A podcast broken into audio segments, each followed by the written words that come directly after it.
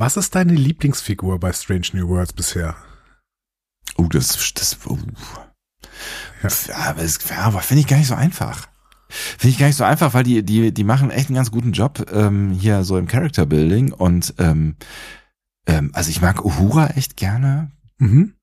Ich mag Naan auch irgendwie. Bei Uhura äh, sehr, sehr nicht Naan. Naan ist das Brot. Naan ist das Brot und, äh, und die ehemalige Sicherheitsoffizierin, die jetzt aber auf der Discovery ist. Äh, die ähm, Uhura, das ist ein sehr, sehr guter Move, die einfach mal durch die unterschiedlichen Abteilungen zu schicken. Ne? Das Voll. hat Ja. sie immer wieder mit irgendwem anders zu tun. Das ist äh, sehr, sehr schlau. Es gibt ja. auf jeden Fall viel Uhura äh, Screentime, das können wir mal festhalten, ja. ja, definitiv. Ich mag auch Pike irgendwie. Ich mag Pike vielleicht noch lieber als auf der Discovery hier. Diesen, diesen Community Pike. Den Community Pike. Ja. Hm. Ja, und äh, Pikes Haare werden immer äh, schöner. Das muss man schon sagen.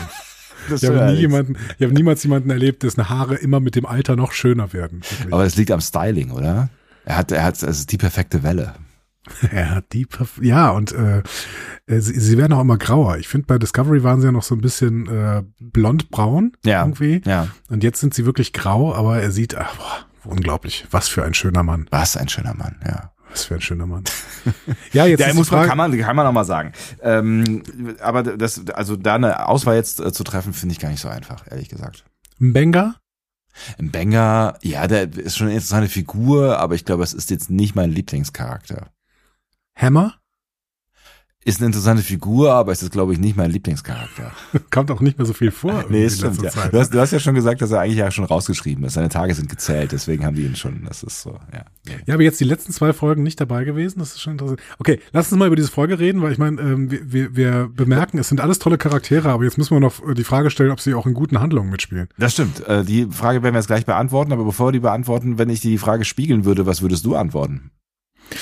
Ähm, ich habe so, ich habe einen wirklichen Sweet Spot, äh, nennt man das so? Ich habe einen Sweet Spot für Ortegas. Ich wusste, dass du es sagst. ja? Ja.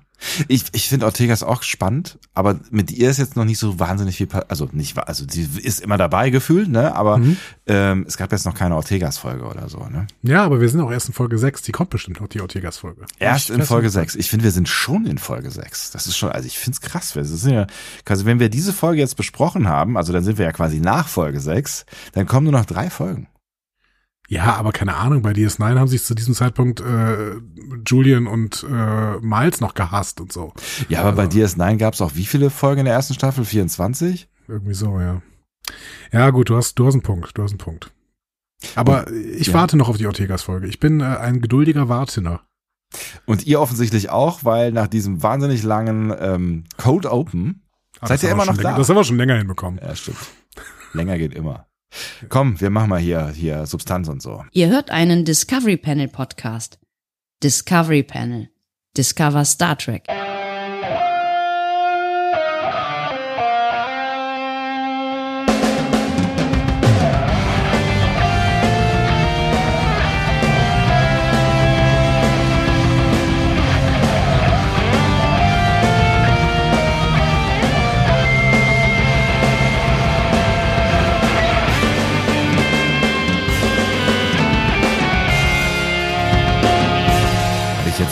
Versprochen? Auf jeden Fall, auf jeden Fall hast du einen neuen Untertitel äh, unseres Podcasts geprägt. Discovery Panel. Länger geht immer. Gott sei Dank, dass er nichts mit Substanz zu tun hatte. Nein, nein, nein. Genau. Style over Substance, bei uns immer. Herzlich willkommen. Wir öffnen das Discovery Panel äh, zur 1, 2, 3, 4, 5, 6. haben wir gerade schon gesagt. Folge Star Trek Strange New Worlds. In der ersten Staffel befinden wir uns nach wie vor und auf dem Panel nach wie vor. Äh, Andreas Dom. Und Sebastian Sonntag. Achso, Lift Us Where Suffering Cannot Reach ist der passende Titel äh, dieser nunmehr sechsten Folge. Erhebe uns dorthin, wo das Leid nicht hinkommt. Hm, wo ist denn das? Ja, in Höhen. In Höhen, ist es so? In Höhen? Also normalerweise äh, steigt das Leid in Höhen Auf- ja kontinuierlich an, weil das, der Sauerstoffgehalt sinkt. Ja, gut, aber wenn du auf dem Boden äh, Lavaströme und äh, Säure äh, sehen hast, dann Ja. ist es tatsächlich das Leid eher in der Höhe, eher in den Wolken. Also weniger Leid. Weniger Leid. Ja, weniger, Leid in den Wolken. Weniger Leid, ja. Ah, habe ich, hab ich gesagt, das Leid wäre da? Nein, weniger Leid ist da, genau. ja, ja, richtig. deswegen, ich habe ich hab's ja, das ist schon alles, das, ich bin, ich bin hier das, das Korrektiv. Würdest du gern in den Wolken wohnen? Eine bescheuerte Frage. Streich das wieder. Das führt irgendwo Wobei, nirgendwo hin. das- Diese Frage führt nur. Und wir stellen keine Fragen, die nirgendwo hinführen. So. Wo, war denn, wo gab's denn, wo gab's denn Cloud City? Hieß es so? Cloud City? Cloud? Äh, äh, das Free Cloud Picard? gab's. Free Cloud. Free Cloud. Wir sollten nicht über Free, Free Cloud reden. Das ist eine ganz düstere Cloud- Ja, Erinnerung. genau. Nee. Ich, dachte, Ähm, ich dachte auch irgendwie, ach nee, Stadt in den Wolken, das war hier Star Wars. Star Wars. Ja, gab's auch schon in Star Trek, Episode gab schon auch zwei, drei, schon in vier, Star fünf, Trek dazu sechs, später mehr, wie sieben. ein Discovery Panel Meme bedeutet. Ähm, Deutet, oder? deutet. Weiß nicht. Gibt's Discovery Panel Memes? Ah ja, gibt es. Ja, gibt es. Ähm, Aber nur, nur, nur in hinter verschlossenen Türen, wollte ich sagen. in der Nerd WG. Liebe Grüße. Grüße. Äh, Discovery Panel ähm, ähm, ähm, ähm, Schattenredaktion wollte ich sagen. Wir können kein wir können kein Feedback machen, Leute. Wir können kein Feedback machen. wir sind zu schnell. Genau, wir sind einfach zu schnell Wir für sind, also, euch. Wir haben uns selber überholt jetzt. Das ist auch Ja. noch nicht passiert, ja. Die Folge Spock Amok ist noch nicht erschienen, Ja. während wir hier schon über Lift Us Where Suffering Can't Reach reden. Ist Wahnsinn. Jetzt müssen wir anfangen, irgendwie so zwischendurch so Feedback-Folgen zu machen. Ja, oder wir machen einfach Feedback zu Spock Amok in der Folgenbesprechung zur nächsten Folge, die da heißt, weiß ich nicht. The Serene Squall. The Serene Squall. Also wenn wir es so Die heitere Sturmböe. ist das echt die, der deutsche Das Titel? ist der deutsche Titel. Die heitere Sturmböe. Die heitere Sturmböe ist mir heute Morgen ins Gesicht geschlagen. Ich, Keiner von uns beiden hat gelacht. Ja. Ja, schön. Äh, heiter. Äh, heiter bis wolkig. Und Ja. da sind wir schon wieder bei den Wolken, da sind wir schon wieder bei Lift Us Where Suffering Can't Reach. Wow. Ähm, dieser Podcast ist ein Kreis. Es ist ein Kreis, es ist alles ein Kreis. So Leute, bevor wir euch weiterhin mit dummen Schwätzerei ähm, äh, belabern, be belagern. Oh Gott, oh Gott. Was kommt denn schwierig. danach? Was kommt denn jetzt dann? Also was ist denn die nächste Phase dieses Podcasts? Wenn jetzt die. Dummschwätzerei aufhört. Ich sag's dir, die AutorInnen hinter dieser Folge, die Wow. möchte ich dir nämlich kurz vorstellen. Ein Klassiker, ist ein Klassiker, ist eine klassische Ist ein Rubrik hier im, im Discovery Panel. Das ist so. Äh, Und die AutorInnen dieser Folge sind Bill Wolkoff und Robin Wasserman. Beide haben schon eine Folge in dieser Staffel geschrieben. Bei Bill Wolkoff war das äh, die dritte Folge, meine ich, ja. Und bei Robin Wasserman war es die letzte Folge.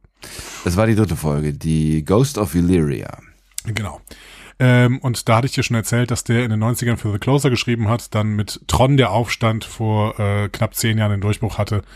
Ähm, und seitdem vor allen Dingen im Writers Room von Once Upon a Time gesessen hat. Hast du den eigentlich gesehen? Tron meine ich jetzt, der Aufstand. Der Nee. Aufstand? Nein, ich habe nie irgendwas von irgend, äh, irgendeinem Tron-Film. Du hast nicht Tron den Klassiker gesehen? Nein, auch nicht. Habe ich nicht gesehen. Wow. In den 70ern, ne? Hab ich nicht 80ern. gesehen. 80ern, ja. Nee. Aber Bill Wolkoff hat auch eine äh, Folge The Man Who Fell to Earth geschrieben, eine Ja. Serie, die ich mittlerweile äh, so zur Hälfte geguckt habe, die auch sehr sperrig ist, muss ich sagen. Aber ich die ich wollte gerade sagen, so, also ich habe, ich habe, ich habe, ich hatte das, das Gefühl, mehr Enthusiasmus in deiner Stimme zu hören, bevor du sie gesehen hast. Jetzt, jetzt, jetzt nicht mehr so? Ja, nee, also ich, wir, wir haben ähm, die Serie angefangen Ja. und wir werden sie auch noch zu Ende gucken, aber wir haben parallel jetzt äh, angefangen, diese, diese, eine dieser Datten-Serien zu gucken. Also kennst du das? Ähm, Gab es jetzt auch auf Paramount Plus, hier 1883.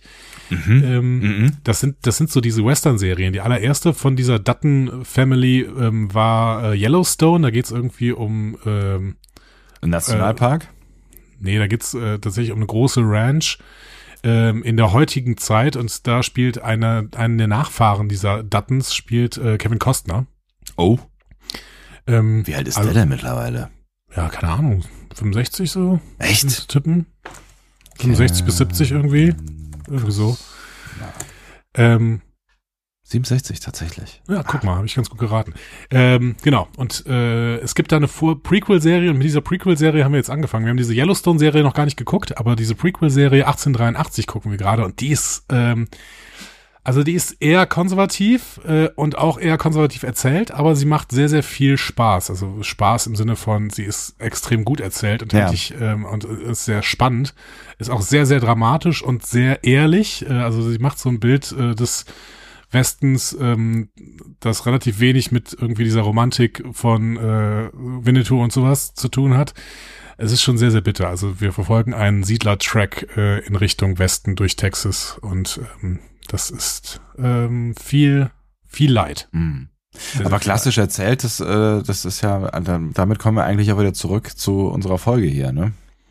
Ja, richtig, genau. Genau. Ah, sehr schön. Äh, da hast du, hast du uns dann wieder zurückgeholt. Ja, guck mal. Genau, Normalerweise jetzt- machst du das ja hier, diese. Ja, ist perfekt. Jetzt habe ich dir Bill Wolkoff erzählt, dann erzähle ich dir noch Robin Wasserman. Äh, das war diese Harvard und UCLA-Absolventin, habe ich dir in der letzten Woche erzählt, die Ja. äh, schon ein paar Romane geschrieben hat und jetzt mittlerweile auch TV schreibt. Interessante Vita, ja. Genau. Äh, Regisseurin dieser Folge ist Andy Amajan- Amajanian, Amajanian, Andy Amajanian, Ja. so heißt sie.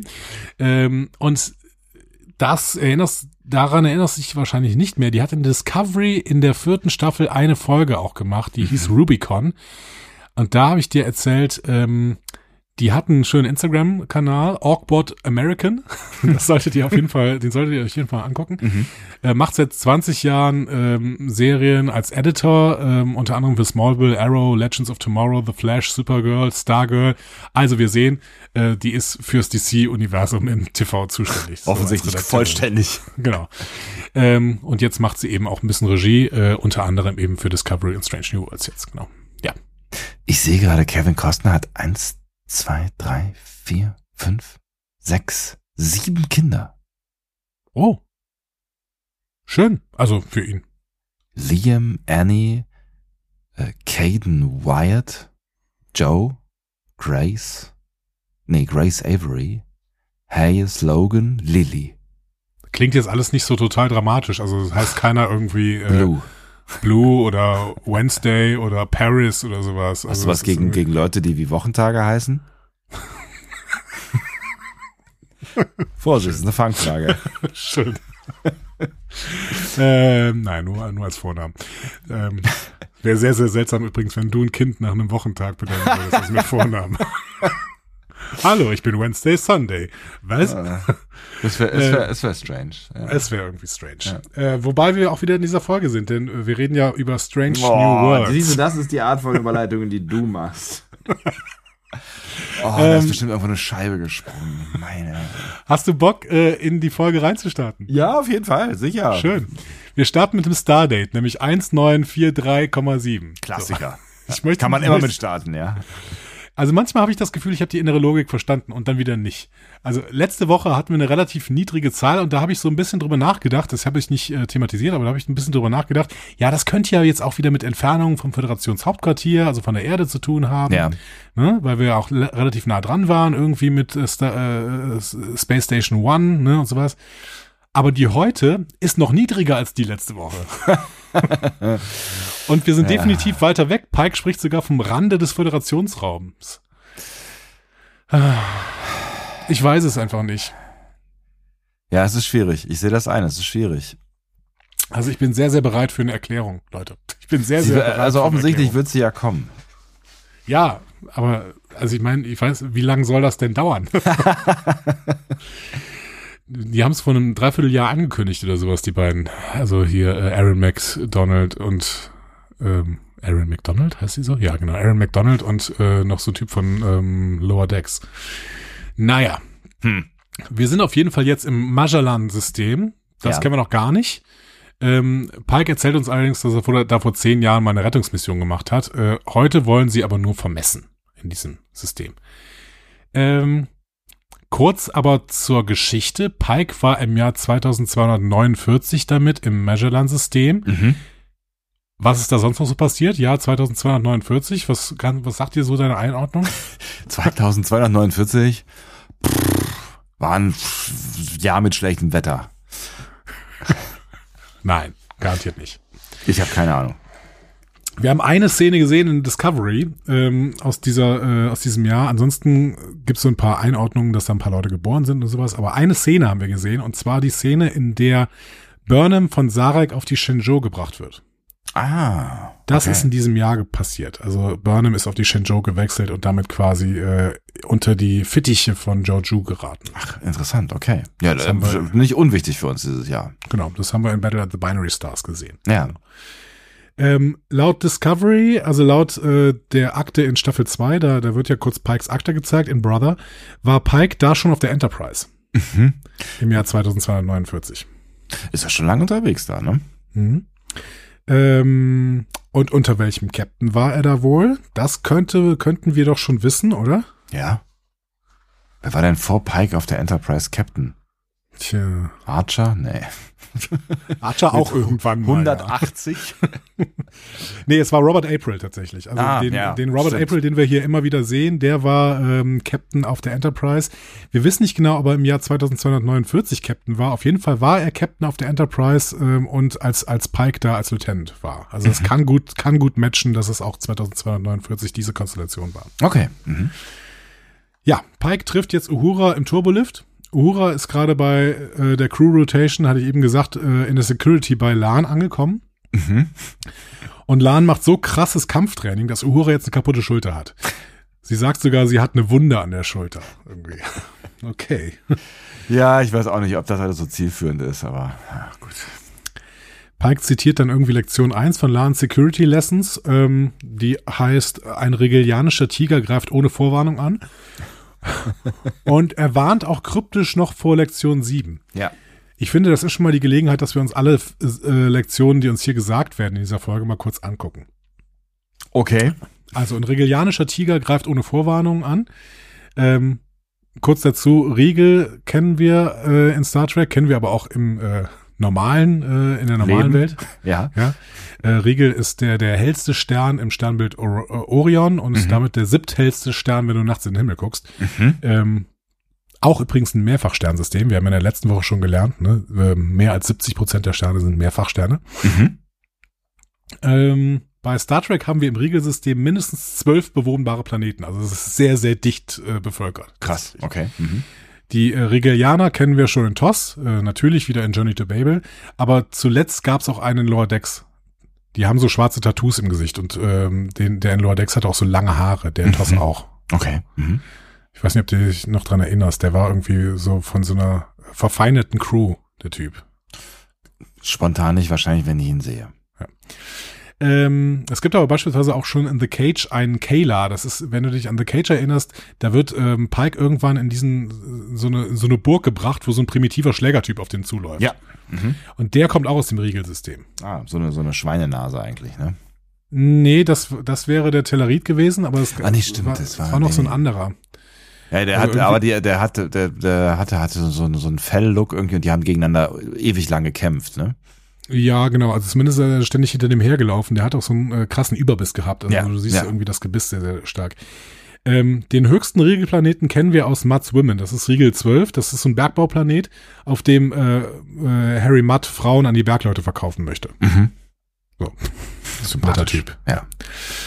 Okay, also das äh, die Rigelianischen Tiger kannten wir noch nicht, aber ähm, wenn das Riegelsystem so groß ist und so viele äh, Klasse M-Planeten, dann wird da auch wohl irgendwo ein Tiger rumlaufen. Lektion 2. Es gibt keine Pausen, weil Bedrohungen niemals Pausen machen. Ja, Work-Life-Balance ist da irgendwie der, zu der Zeit noch nicht so richtig groß geschrieben, ne? Achte ein bisschen mehr auf dich oder so, nimm dich mal zurück, mach mal eine Pause. Nee, nee. Ja, äh, haben es ja letzte Woche schon thematisiert, ne? Immer so ein bisschen schwierig, Lans Ehrgeiz irgendwie äh, da zu sehen. Ist natürlich auch witzig, um Ja, ja. Lans übertriebenen Ehrgeiz deutlich zu machen, aber ich würde halt immer darauf antworten, naja, dann hol halt mehr Personal, dann können auch mehr Leute mal eine Pause machen. So. Richtig, ja. Naja. Ja, ja, das ist halt, das ist halt so ein bisschen, äh, ne, das unterstreicht jetzt äh, auch irgendwie so die harte Hand. Aber eigentlich wirkt es auch so ein bisschen wie aus der Zeit gefallen, ne? Also das ist so, also ich, ich glaube, es ist, äh, ich wollte gerade sagen, das hätte schon Worf anders gemacht, aber äh, er hätte es ja dann anders gemacht werden. Das hätte Jellicoe auf jeden Fall anders gemacht. Der hat einfach mehr, mehr Schichtensystem und bitteschön. So, Ja, genau. Auch mehr Pausen machen. So. ähm, Lektion 3, lassen Sie Ihren äh, Tricorder die Untersuchung übernehmen. Ja, okay. Lektion 6 ist wissen, wann man die Regeln beugt. Das werden wir später noch äh, sehen. Und Lektion 7 Das haben wir auch letzte Woche schon gesehen im Übrigen. Ja, natürlich, genau. Ja. Lektion 7 war noch lasse nichts unversucht. Das ist keine schlechte Lektion auf jeden Fall. Nee, genau. Und da haben wir später noch einen sehr, sehr schönen Verweis. Ähm, wir werden, wir werden noch mal über den äh, Mugato sprechen müssen. Warum nicht? Ja. Äh, okay, Uhura bekommt auf äh, der Brücke wegen ihrer Pause erstmal eine Ansage von Lan und von Ortegas, ne, die Ja. äh, beide in ein Horn blasen. Als Sicherheitsoffizierin äh, Offizierin darf man keine Pause machen. Mhm. Okay, so. Und dann kommt es aber zu einem merkwürdigen Zwischenfall. Sie sehen ein Shuttle, welches von einem anderen Raumschiff angegriffen wird. und die Enterprise bekommt dann auch einen Notruf, also muss sie einschreiten. Mhm. Und dieser Kampfkreuzer, der da auftaucht, verwendet Greifseile, um das Shuttle, das er verfolgt, zu fangen. Diese Greifseile haben wir äh, von der Enterprise schon gesehen, ne? so, sogar im äh, Piloten von Enterprise in Broken Bow. In jüngster Zeit haben wir die auch noch bei den Packlets in äh, Lower Decks gesehen. Die haben die auch gehabt, diese Mhm. Greifseile. Aber also das ist, ich finde es ganz witzig. Ich habe auch zuerst gedacht, so Moment mal, äh, haben sie den Traktor, ich meine, sie sagen es auch, ne, haben sie den Traktorstrahl irgendwie sch schlecht, schlecht animiert dieses Mal, ne? Ich finde es ganz geil, dass das wirklich Seile sind, ja. Ja, es Ja. ist genau, es ist wirklich archaische Technik. Ja. Und das sehen wir dann auch daran, äh, dieses Raumschiff ähm, will nämlich überhaupt nicht äh, Einhalt gebieten, wenn die Enter- Enterprise eingreift. Im Gegenteil, sie greift die Enterprise an. So, und Enterprise so, okay, 0,02 Prozent Schaden an den Schilden. Was machen wir Uh. jetzt? Äh, Ja, Uhura will mit einem Warnschuss antworten. Also Uhura ist ja jetzt äh, an der Waffenkontrolle, ne, Ja. Sicherheitsoffizierin. Ähm, weil das Raumschiff aber relativ dämlich navigiert, wird es ein sehr scharfer Schuss mit erheblichem Schaden. So. Und das Schiff stürzt ab. Ups. Ja, das Shuttle hingegen will evakuiert werden äh, und Pike und Una gehen dann zum Transporterraum, um die Gäste an Bord zu begrüßen. Hm. Ähm, seltsamer Zwischenfall. Und äh, Ja. alle gucken auch so, ja, was, was war das jetzt? Seltsam? Okay. Ähm, Kyle, also Lieutenant oder Transporter Chief Kyle, beamt die Gäste an Bord. Und es ist ein schönes Wiedersehen für Pike. Er trifft nämlich auf Alora, ähm, bei der wir von der ersten Sekunde an sehen, dass sie und Pike irgendwas füreinander empfinden. Ja, es hatte, es hatte schon, schon äh, Shatner-eske Schauspielmomente. ja. Mehrfach in dieser Ja. Episode. Ja. Ähm, sie nennt ihn Lieutenant. Die haben sich nämlich vor zehn Jahren auf der Rettungsmission kennengelernt. Mhm. Und wir sehen auch schon aus den Augenwinkeln Aloras Begleiter, das ist ein Mann und ein kleiner, etwas zehn, etwa zehnjähriger Junge. So. Ähm, ich find's total schön, dass auch Number One sofort bemerkt, dass zwischen Pike und Alora irgendwas läuft. ne? Also Hey, das Number hätte One- aber auch irgendwie, weiß ich nicht, das hätte wirklich, wirklich, wirklich jeder, jeder vorbeilaufende Nicht-Pike-Kenner ge ge ge ge gemerkt, so, ne? Und ich meine, Una kennt Pike ja schon ein bisschen. Genau. Außer, außer Kyle, der jetzt nicht bemerkt wird, der guckt immer, der guckt immer weg, wenn er sich schämt. Genau. Ja, ich gucke dir die ganze Zeit nur auf die Kontrollen natürlich. Aber Number One griemelt halt sofort so von, von Moment eins an. Das hat mir total gut gefallen. Ja, stimmt. Ja, ich weiß, was Phase ist, auf jeden Fall. So, dann gehen wir ins Intro kurz. Ähm, mal kurz den Check jetzt gerade. Wir sind im zweiten Teil der Staffel. Guckst du das Intro noch? Ja, Okay. ich habe noch kein Intro geskippt. Ja, sehr gut. Ich skipp's dann immer nur beim, beim zweiten Mal natürlich. Ja. Also wenn ich äh, das äh, die vorbereite. Aber äh, beim ersten Mal gebe ich es mir auch noch immer komplett. Ich find's auch wirklich, also nach wie vor, ich find's wirklich schön. ja, Ja. finde ich auch total gut. Ja. Ähm, ich weiß aber auch nicht, ich glaube, die Lower Decks Intros habe ich irgendwann an, angefangen zu skippen. Aber ansonsten habe ich, glaube ich, alle Intros geguckt. Habe ich auch nicht, ge hab ich auch nicht geskippt. Ich habe die alle hier. Das, ich ziehe das durch. Zumindest also Das ne, beim, beim ersten Gucken auf jeden Fall. Ist sehr, sehr löblich. Ja, auf jeden Fall. Ja, nach dem Intro sehen wir dann, es wird auch sofort flirty zwischen Pike und Alora. Ne? Schade, dass Number One sie zum Debriefing in den Bereitschaftsraum bringen möchte.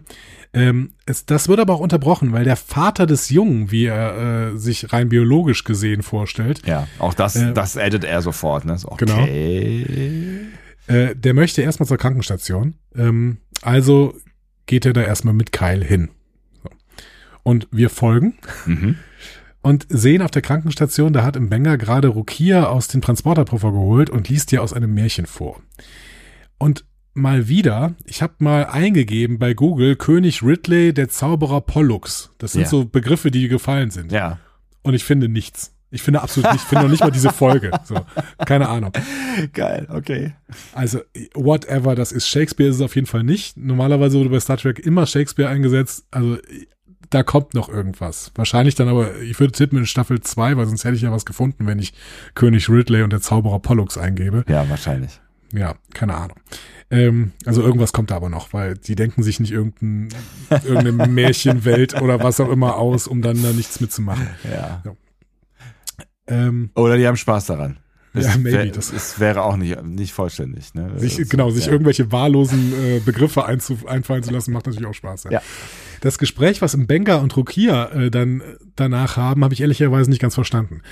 Ähm, also, was ich ge gecheckt habe, ist, Mbenga hat das Transportersystem mit einem Timer versehen, damit er sich nicht von Rukia verabschieden muss. Ja. Was ich nicht verstehe, er sagt dann, er packt sie manchmal in den Transporterpuffer, ohne dass sie es merkt.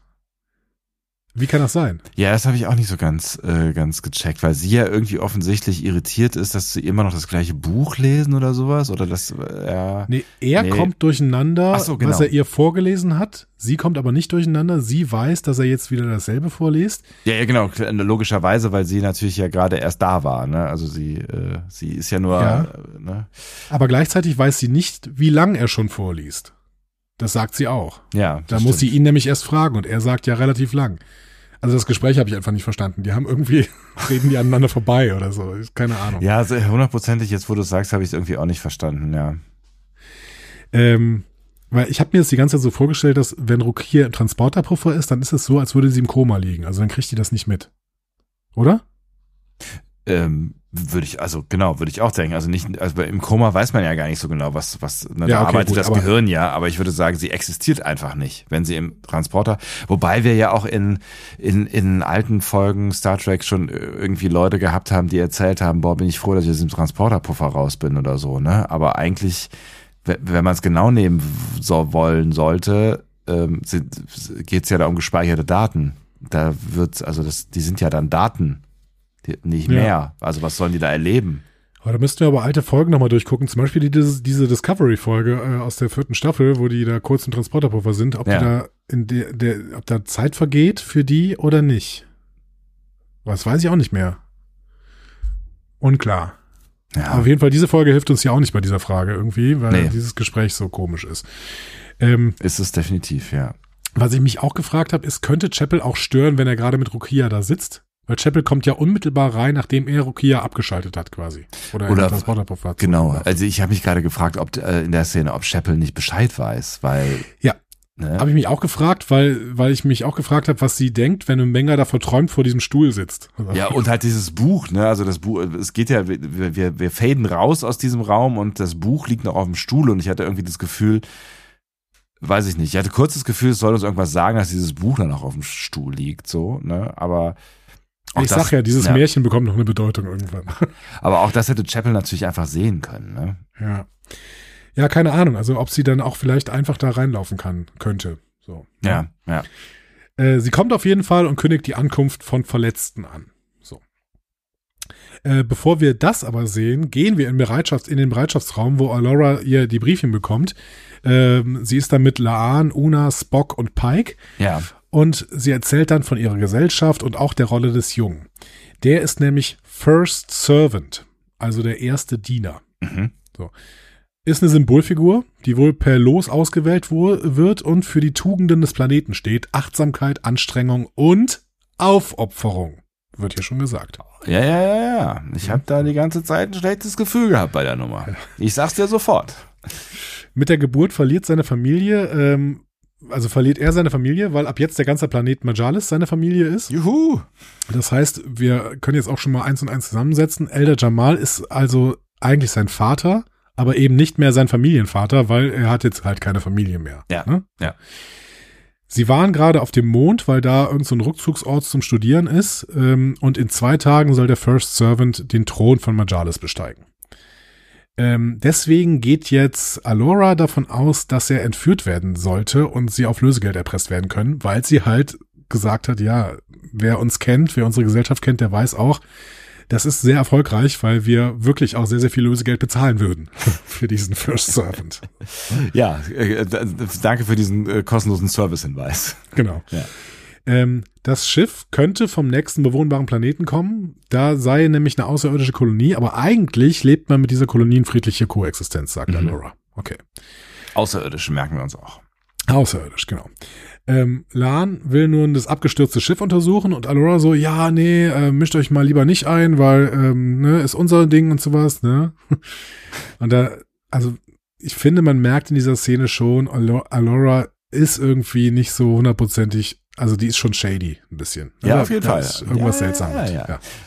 Äh, Pike merkt es, glaube ich, zu diesem Zeitpunkt noch nicht. Ich glaube, Pike merkt sehr lange, sehr wenig. Pike merkt sehr, sehr wenig in dieser Ja. Folge tatsächlich, Ja. aber das hat Gründe. ne? So. Genau. Und Er sagt auch, aber das merken wir wiederum. Das, ne? Genau. Also, ja. Ja. Er sagt dir dann erstmal, ja, pass mal auf, das ist Protokoll, das äh, können wir uns jetzt auch nicht aussuchen, so will das die Sternenflotte. Äh, Alora sagt, okay, aber dann will ich zumindest mitkommen. dieses abgestürzte Schiff untersuchen. Hm? Mhm. Währenddessen gehen wir erstmal in die Krankenstation. Da äh, äh, untersucht im Banger jetzt diesen First Servant, der nur sowas wie eine Gehirnerschütterung hat. Ja. Ähm, Banger scherzt mit ihm rum. Der First Servant fragt Chapel, ob sie ihm etwas zu essen geben kann. Die, ähm, die antwortet gespielt empört, ja, das ist ja keine Kantine hier, ne? Also ähm, ich finde, es ist ein sehr, sehr schöner Umgang von beiden, Ja. dem Kind da. Finde ich auch. Ähm, der Älteste hier, Jamal, bleibt weiterhin überbesorgt, Mhm. hält die Krankenstation für eine Fleischerei und das subdermale Skalpell von denen äh, für ein Fleischermesser. Ne? Ähm, ja, das ist, ist halt immer, ne, wie, wie man halt so drauf guckt, ne? Hat mich an McCoy erinnert in äh, Star Trek 4. Da geht er ja in das Krankenhaus und ist völlig entsetzt, so, dass ja. die Mhm. immer noch Dialyse betreiben. So. Ja, ja. Ja, also es ist auch so, wenn du, wenn du aus einer ähm, fortgeschrittenen medizinischen Gesellschaft irgendwie da ähm, auf die Vergangenheit drüber guckst, ist wahrscheinlich alles schlimm. Ne? Also für uns wirkt, wirken irgendwie Aderlasse schlimm und für Jamal wirkt dann halt auch so ein subdermales Skalpell schlimm. Ja, aber ich meine ganz ehrlich, ne, wenn du äh, wenn du dir jetzt schon anguckst, wie, wie was vor 50 Jahren so Standard war bei uns in Krankenhäusern, das ist halt, das Ja. geht halt, also im besten Falle geht medizinischer Fortschritt schnell, ne? Ja, Gott sei glücklicherweise. Ja. ja. Ähm, Jamal nimmt den Scanner, programmiert ihn um und checkt, ob die Quantenbioimplantate richtig funktionieren. Die hat der Kleine nämlich im Kopf und sie sorgen für Heilung auf subatomarer Ebene. Genauer, wenn irgendwas kaputt ist, stellen die Implantate es per Quantenmechanik wieder her. Mhm. Und da sind wir wirklich meilenweit von entfernt. Ja, das, definitiv, ja.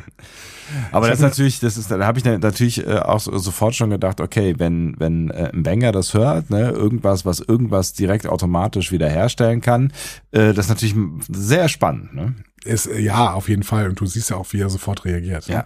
Ich habe mir das mal ein bisschen angeguckt, wie weit wir davon entfernt sind. Also, ähm, die ersten physikalischen Quantentheorien sind auch erst knapp 100 Jahre alt. Mhm. Niels Bohr und so.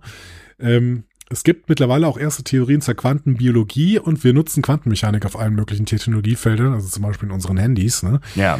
Ähm, aber die Verzahnung von unserer Biologie mit Quantentechnologie, ähm, ich sag mal, it's a long way to go. Und ehrlich gesagt wäre es wahrscheinlich auch derzeit verboten, würde ich tippen. Hm. Also uns selber mit Quantentechnologie äh, zu enhancen, glaube ich, das äh, wäre verboten. Ja, das wird eh noch, also diese ganze Enhancement-Nummer, das wird eher das noch äh, interessant werden.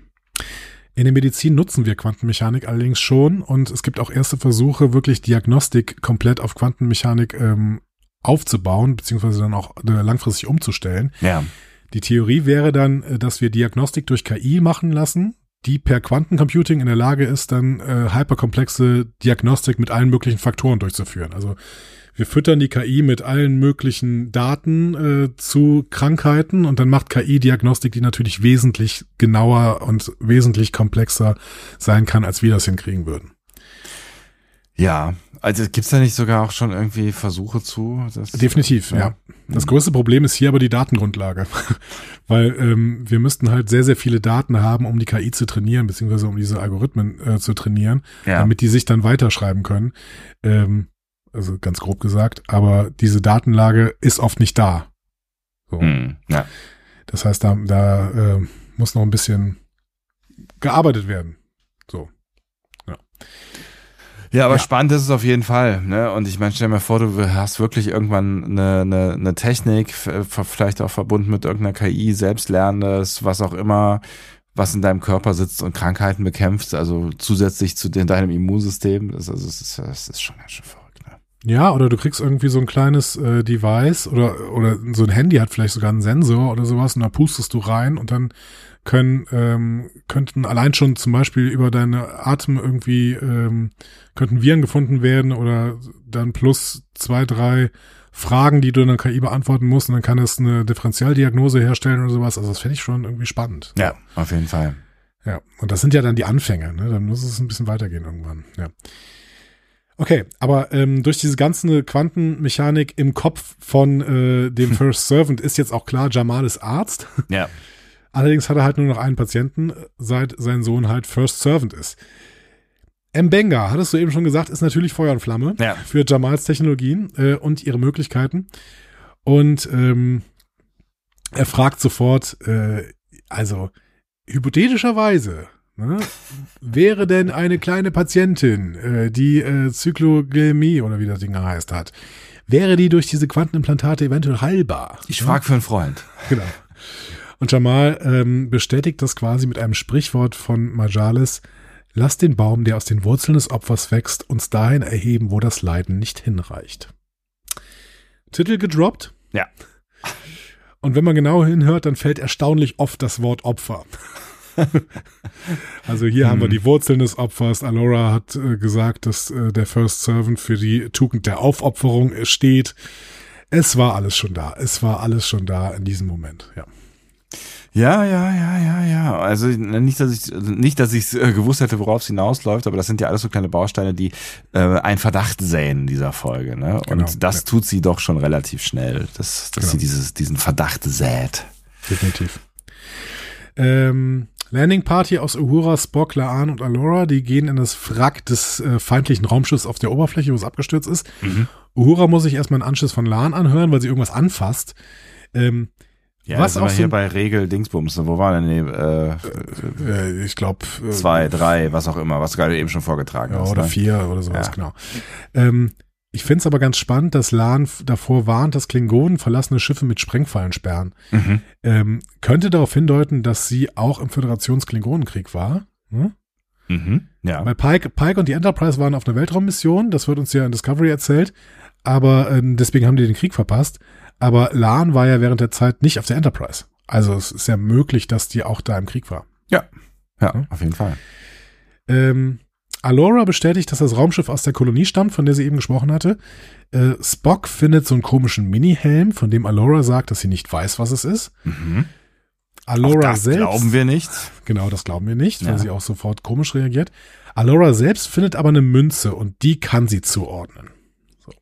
Und das sehen wir dann in der nächsten Szene. Da ist sie nämlich bei Pike und sie äh, erzählt, dass diese Münze einem Mitglied der Leibwache des First Servants, den sogenannten Linerayern, gehört. Mhm. Ähm, und es ist so eine Schwurmünze, mit der diese Leibwache Treue schwört. Und wenn die Münze so verunstaltet ist, wie sie es ist, dann spricht das für einen Schwurbruch. Mhm. Ich fasse zusammen. Dieser Leibwachentyp nimmt also aus Frust seine Münze, zerkratzt das heilige Symbol auf der Rückseite und verliert die Münze dann bei einem Angriff auf den First Servant im Raumschiff. Trottel. Ja. Trottel und ich hatte das Gefühl, dass das Papier des Drehbuchs hier bedenklich geraschelt hat. Also ich habe es zumindest ziemlich stark gehört in dem Moment. So. Ja, vielleicht war es auch das Zerkratzen der Münze. Man kann sich ja nie genau ganz sicher Ja, genau. sein. Man ist es nicht sicher. Ne? Ja. Das ist, äh, da musst du schon gute Ohren haben, das zu unterscheiden. Okay. Alora glaubt nun, dass äh, sie und der First Servant wegen des Verrats in Gefahr sind. Deswegen will Pike sie gerne auf der Enterprise behalten. Aber sie muss ja wegen dieser Machtübergabe auf den Planeten zurück. Mhm. Deswegen will er ihr eine Leibgarde aus Föderationsleuten mitgeben. Hier kommt aber wieder das Problem, die Majalis wollen lieber unter sich bleiben. Also letzte Chance. Ja, was ist denn mit einem Freund? Und sie grinsen sich beide an und äh, jetzt ist klar, Pike ist Aloras Schutzbegleitung. Und mehr. Klammer auf, Klammer zu. Klammer auf, Klammer zu. So. Hast du schon kommen sehen, dass die beiden äh, in der Kiste landen? Nee, nicht so richtig, ehrlich gesagt. Aber ähm, ja, es ist irgendwie auch, es ist auch irgendwie konsequent, ne? Und äh, er kann ja auch mal hier seinen Kirk-Moment haben. Seinen inneren Kirk channeln quasi. Ja. ne? ähm, okay, sie fliegen mit dem Majalis-Shuttle zum Planeten. Wir sehen, Majalis ist eine Stadt, die zwischen den Wolken am Himmel schwebt. Mhm. Also sehr ähnlich äh, von äh, Stratos Mhm. aus der TOS-Episode The Cloud Miners. Ähm, da, da haben wir eben genauso eine Folge. Ähm, gedreht wurde das Ding in äh, der Parkwood National Historic Site in Oshawa, Ontario. Mhm. Also auch wieder ähm, relativ nah an Toronto dran. Ähm, das ist so ein ähm, altes Anwesen, so aus den 20er Jahren oder ein bisschen davor sogar Ja. in Kanada. Und das wird ständig für Drehs benutzt. Also auf der Homepage steht, ja, hier wurde schon X-Men, Mrs. America, Umbrella Academy, Nightmare Alley, Hemlock Grove und Anne with an E gedreht. Okay. Und wenn man dann auf Wikipedia geht, dann sieht man noch viel, viel mehr. Also The Boys, 12 Monkeys, Fever Pitch, The Expanse, Warehouse 13. Also alles Mögliche. Krass. So. Und äh, das ist ganz schön, wenn du dir die Bilder anguckst von diesem Parkwood National Historic Site, dann siehst du auch sofort so ein paar äh, Sachen, die hier benutzt worden sind. Also zum Beispiel dieser Ort der Thronübernahmezeremonie da Ja. nachher, ne, wenn die da in diesen Parkanlagen stehen. Das ist der Formal Garden. Sieht man super schön auf den Bildern, ist quasi unverändert, die haben da einfach nur Leute hingestellt. Witzig. Ähm, also guckt euch das mal an, Parkwood National Historic Site und dann geht man auf die Bildersuche bei Google. Na gut, warum nicht? Aber es funktioniert irgendwie auch ganz gut. Also äh, Ja. ich finde tatsächlich auch so eine, diese Flüge über die Stadt so, also das sieht schon wieder alles ziemlich gut aus. Ne? Ja, auf jeden Fall. Auf jeden, ja, und wenn sie dann eben es schaffen, irgendwie diese Außendrehs äh, zusammenzubringen mit äh, CGI, die gut aussieht, dann Ja. ist es halt wirklich auch am coolsten. Ne? ja absolut. Äh, ja. Ist ja auch immer besser, als wenn sie alles äh, CGI machen würden. Ne? Also Außendrehs ähm, helfen mir total. Also für die Optik. Irgendwie. ja, und äh, genau, es ist bestimmt auch für die Crew schön, einfach mal rauszukommen. Ne? Ja, gut. Das ist, ja. Man muss auch Jönne können. Man just, ja, herrlich. So. ähm, so, Aloras persönliche Assistentin gehen bei Alora das große To-Do durch, was sie jetzt noch vor sich hat. Das ist ganz viel PolitikerInnen-Zeug. Sie muss einen Baum pflanzen, Fest teilnehmen, örtliche Sparkasse einweihen. Whatever. Ja, keine Ahnung. Ja. Das letzte habe ich mir vielleicht ausgedacht. ähm, Aber auch nur vielleicht. Alora will auf jeden Fall auch noch mit diesen Linerayern sprechen. So. Ähm, wir gehen noch auf die Enterprise. Spock sucht Jamal in der Krankenstation auf und zeigt ihm diesen Helm, den er im Wrack gefunden hat. Und Jamal kennt das Ding nicht, sagt er. Äh, Spock referiert, ja, also das ist so ein neuronaler Dämpfer zur Reduzierung der Gehirnaktivität.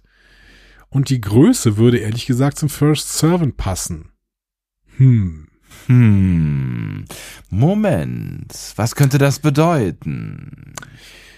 Ehrlich gesagt, also Leute, Ja. ihr habt ja diese Folge hoffentlich gesehen und äh, empfindet sie nicht mit un uns nach und lasst sie euch jetzt nicht spoilern, wenn wir mittendrin schon über das Ende reden. Aber hast du verstanden, was es mit diesem Ding auf sich hat?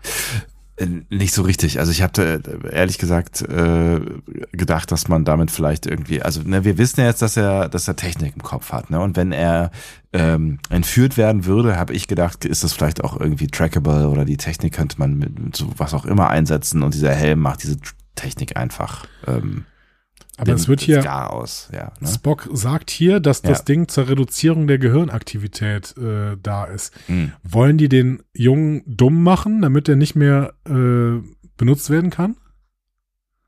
Ja, aber das wäre ja, das wäre ja, ähm, also hast du das so verstanden, dass man das Ding einmal aufsetzt, dann drückt man einen Knopf und dann ist er dumm? Oder muss er das Ding aufbehalten, damit die Gehirnaktivität reduziert ist? So habe ich es nämlich verstanden. Weiß also ich, hab, nicht. Ja. Wird ja auch beides nicht gesagt. Es, Ja. äh, Spock sagt einfach nur, das ist ein neuronaler Dämpfer zur Ja. Reduzierung der Gehirnaktivität. Vielleicht äh, war es auch nur quasi aus Selbstschutz, äh, damit ähm, er keinen keinen Unsinn macht, weil er ist ja offensichtlich sehr schlau. Das heißt, damit sie ihn ähm, entführen können, setzen sie ihm da vorübergehend dieses Ding auf, damit er vorübergehend so doof ist, dass es sich nicht befreien kann. Genau. Okay.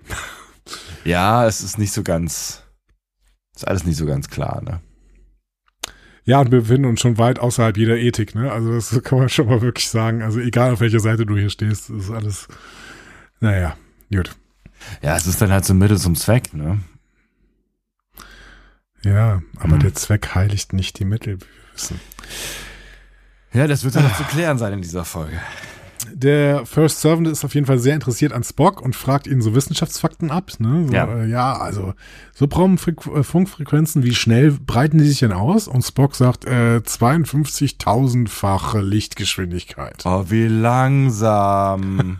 Wir sollten uns das auf jeden Fall für das nächste Nerdquiz merken. Also Subraumfunkfrequenzen äh, breiten sich mit 52.000-facher Lichtgeschwindigkeit aus. Ähm, Okay. Ja. Der First Servant findet das viel zu langsam. Ähm, außerdem müssten die Signale ja über Relais radial polarisiert werden, weil ansonsten würden sie ja auseinanderbrechen. Klar. Nee, also mir Was? überhaupt nicht. Im Gegensatz zum First Servant habe ich das nicht verstanden mit Nee, dieser radialen, radialen Polarisation.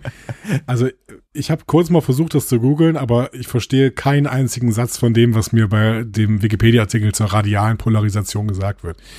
Offensichtlich kann man damit sowas, also Strahlen stabilisieren, zum Beispiel Laser oder sowas, weil äh, sich ein Strahl mit radialer Polarisation wohl sogar selbst heilen kann. Was das heißt, keine Ahnung. Okay. Schreibt's in die Kommentare, wenn ihr äh, Experimentalphysiker seid. PhysikerInnen natürlich. Ne? Ähm, ja, Gut. keine Ahnung. Ja, lassen wir es einfach dabei. Ja. Ähm, ja, warum interessiert sich der First Servant dafür? Weil er eventuell gerne ja mal einen Brieffreund hätte auf der anderen Seite der Galaxie. Ähm, und dafür hat er sich sogar seine eigene Subrumpfrequenz gebaut. So.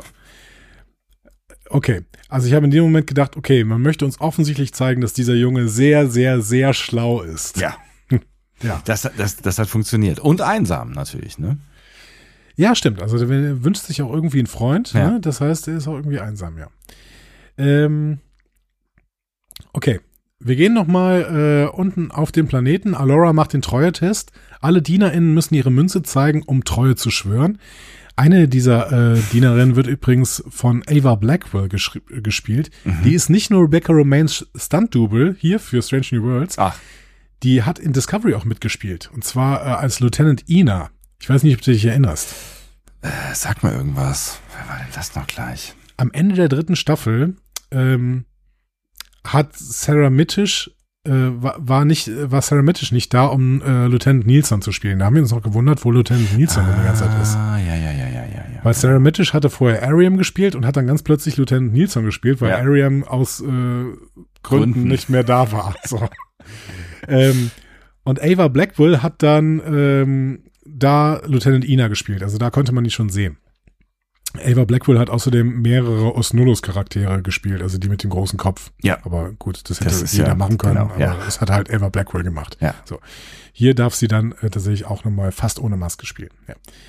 Ähm, so, eine der Wachen, äh, nämlich ein Wache namens Kier, hat ein beschädigtes Amulett und als Alora die Münze darin sehen möchte, rennt Kier plötzlich los. Die anderen Wachen sind aufmerksam, laufen hinterher, aber er erschießt eine mit so einem Speer-Laser-Dingsi, was er in der Hand hat. Mhm. Ich glaube, der war- ist aus, aus ähm, Stargate, ne? Haben, Ja. haben sie den, äh, war wahrscheinlich noch irgendwie alte Kulisse günstig bekommen. Genau, die Waffen äh, sind, sind alle aus anderen äh, Franchises geklaut. Ja. So, er läuft dann verfolgt von den anderen Waffen, äh, Wachen, nicht Waffen, Ja. aber die haben auch Waffen, Ja. ähm, durch den Garten. Äh, die anderen Wachen sind aber alle doof, nur Pike, der kann ihn schließlich stellen. ähm, Genau. Die anderen sind natürlich dafür ausgebildet, ne? Das sind ja, Ja. Wachen, also das sind ja Sicherheitsmenschen, ne? Aber naja, gut. aber Pike kann ihn stellen, indem Ja. er einfach radikal gegen ihn läuft. Ja. Ähm, Kier nimmt dann aber auch Alora zu Geisel ne, und hält ihr ein Messer an den Hals ähm, und konfrontiert dann auch äh, sie mit dem Grund, warum er sie verraten hat. Er sagt, ich will meinen Eid erfüllen und auf alles verzichten, wofür diese schwebende Hölle hier steht. Es lebe der erste Diener, also es lebe der First Servant. Ähm, Hm. Hat man, also versteht man natürlich an seiner Stelle noch nicht so ganz, aber wir verstehen zumindest, dass es Kritik am System gibt, gibt ne? Ja. Und es lebe, ne? Der First Servant hätte uns natürlich schon auf den richtigen Trichter bringen können. Ähm, Ja. Ne, also, aber wobei, ne, es wird unsere Skepsis wird eben weiter genährt hier. Ne? Genau. Und äh, vor allen Dingen, es ist Systemkritik, aber offensichtlich auch nicht Kritik am First Servant selber. Ja, genau. Das heißt, ähm, das, ähm, wir merken schon, irgendwas stimmt hier einfach wirklich gar nicht. Ja. Es kommt jetzt zum Handgemenge und am Ende ersticht Alora ihn, die Frage ist, ob versehentlich, mit seinem eigenen Dolch. Was würdest du sagen? Was versehentlich? Ja, ist nicht so ganz klar. Ne? Ich habe auch den, den Verdacht gehabt, so ja, äh, sie, sie wollte es so vor Pike so ein bisschen versehentlich aussehen lassen, aber vielleicht äh, ist es ihr auch ganz recht, dass der Typ jetzt weg ist. Wenn es versehentlich gewesen wäre, dann wäre es so gewesen wie bei Quark äh, mit seinem klingonischen Angreifer in The House of Quark. Aber Quark musste danach eine Klingonin heiraten. Naja gut, äh, Pike und äh, Dingsbums heiraten ja nicht, aber sie, äh, Machen wir andere Sachen. ja, So. für die man verheiratet sein sollte. Ja, also wirklich. Also So, wirklich. kein Sex vor der Ehe. Ja. Wir sind, wir sind hier der keusche Podcast. Ja. Ähm, so, Was? Bullshit. Ja. Sam Kirk äh, trifft Uhura in der Messe. Wir sehen Sam Kirk wieder. Wann Ja. haben wir den zuletzt gesehen? Ich glaube Folge 2. Ich glaube auch, ja. Aber es war so, es, es fühlt sich so an, als wäre er nie weg gewesen. Ähm, Und der Uhura Bart schaufelt, sitzt. Ja. Ja, natürlich, natürlich. Dieser Schnurres ist äh, wunderbar. Uhura schaufelt sich gerade noch schnell so ein paar Nudeln rein, weil sie nicht schon wieder eine Pausenpredigt von Laan bekommen möchten, möchte. Ja. Äh, Kirk sagt, ja, also du darfst dir auch mal eine Stunde Pause ähm, bitten, erbitten. Dann kommt Laan dazu und sagt, ja, man, das kannst du mir auch selbst sagen, Kirk. Und er sagt so, äh, ich bin konfliktscheu. Schöner Tschüss. Moment. Fand ich sehr nice, ja. Ja, und es war aber auch wieder ein Stück Charakterarbeit äh, Laan gegenüber, weil Laan scheint wirklich gefürchtet streng zu sein. Ja. Also die, die hat offensichtlich schon Ruf. äh, Ja, der definitiv. Das, ja, das können wir auf jeden Fall festhalten. So, die hat jetzt Datenchips von der Absturzstelle geborgen. Äh, Uhura soll die als Linguistin auswerten und übersetzen. Und Uhura sagt schon, ja, aber so richtig erlaubt ist das nicht, was du hier gerade machst, ne? Und äh, Laan sagt dann auch, ja, hier Sicherheits äh, äh, Nummer 6 oder sowas, beuge, beuge die Regeln. So. Ähm, es ist aber vor allen Dingen auch ziemlich viel Arbeit für Uhura, ne? Also es ist so, äh, Laan ist auch echt eine schlechte Chefin, ne? Also du darfst Ja. keine Pause machen und jetzt machst du erstmal Crunch-Time hier, bitteschön.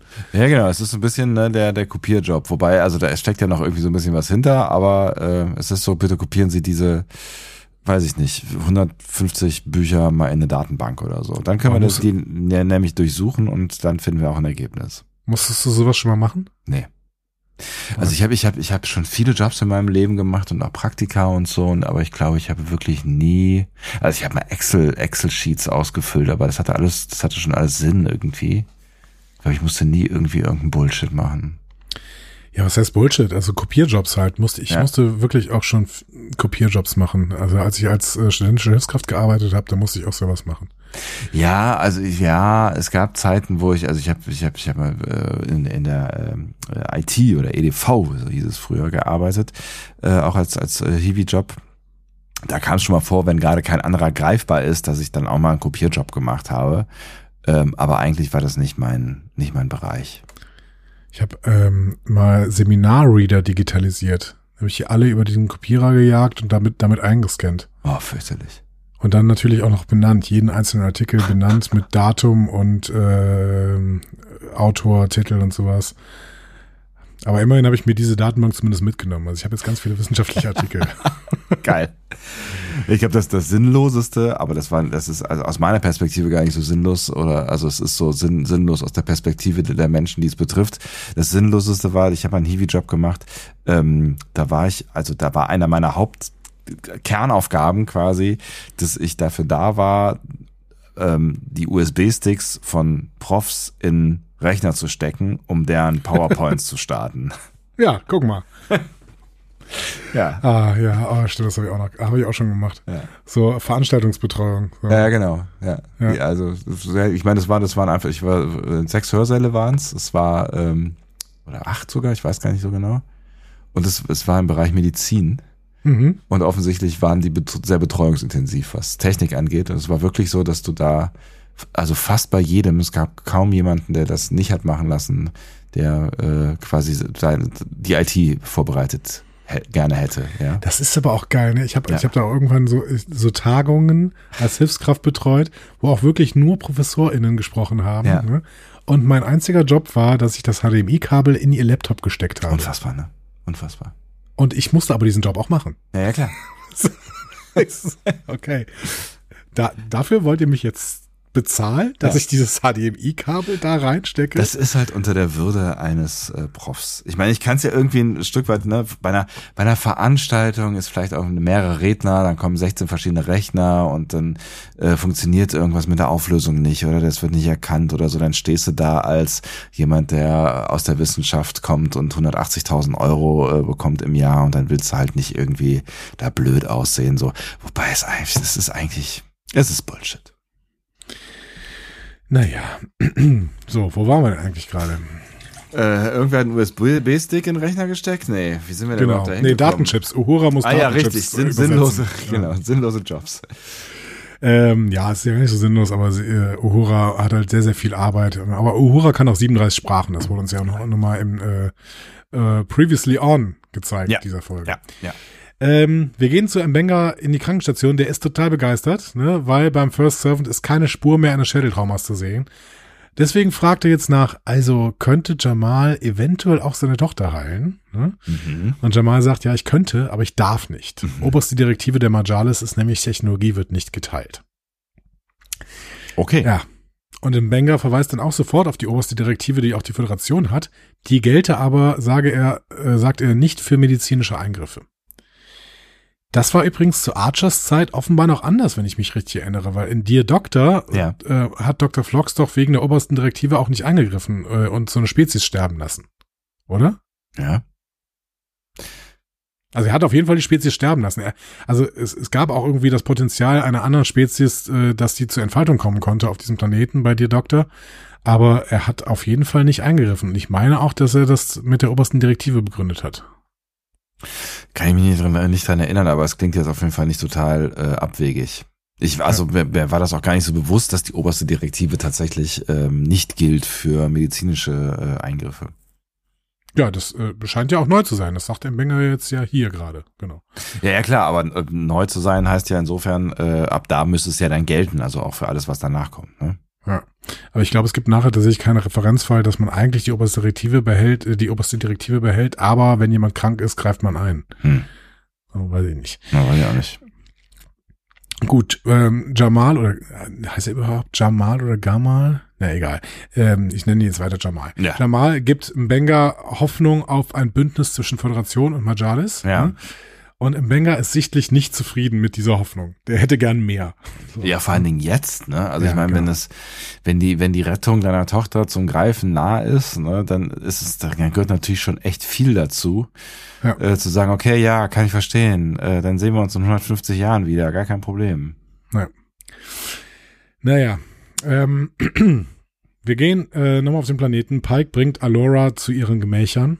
Das ist eh ne, das ist was, was macht er, wenn seine Lebenszeit vorbei ist, ne? Also fängt er dann auch an, sich in Transporterpuffer zu begeben, so wenn er, weiß ich nicht, 60 ist oder so, damit er, damit Ach so, er, ja genau, damit er irgendwie mehr Zeit hat, um sie, ähm, um sie dann auch irgendwann heilen zu können.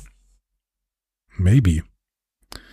Oder vielleicht hat er einfach so weit auch gar nicht gedacht, weil er, das scheint ja irgendwie sein letzter Move gewesen zu sein und Ja. Ohne groß über, die, groß über die Konsequenzen nachzudenken. Ja. Gut, aber er hat ja noch ein paar Jahre. Ja, er hat ein paar Jahre. Äh, so, Pike und Alora. Äh, Alora trauert um Kier äh, und hat Angst vor weiteren Attentätern. Ähm, Pike will vor ihren Gemächern warten. Alora will aber eher, dass er mit reinkommt. Und das auch ne, relativ offensiv. Also da ist Ja. jetzt mit Flirten vorbei. Jetzt äh, wird ausgesprochen, was hier äh, Phase ist. Ne? Genau. Äh, und wir sehen dann auch, sie verbringen die Nacht zusammen und gestehen sich gegenseitig auch gewisse Fühle, Gefühle füreinander. Ne? Mhm. Sogar auch tiefe Gefühle. Pike ähm, fühlt sich Alora sogar so nah, dass er ihr sogar von seinem Unfall in zehn Jahren erzählt. Ja.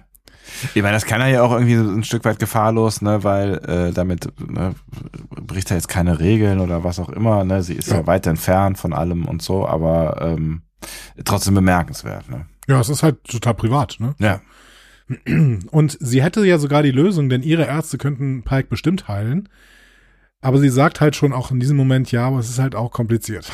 ja. Hm? Du müsstest dann bei uns wohnen, bei uns leben und unser Lebensweg annehmen und äh, da ist Pike ja jetzt schon skeptisch, obwohl er noch gar nicht so ganz genau weiß, äh, was das im Endeffekt bedeutet, ne? ja, und sie wirkt ja auch ein bisschen skeptisch, ob das überhaupt so geht. Ja, Ne? So. ja, ja.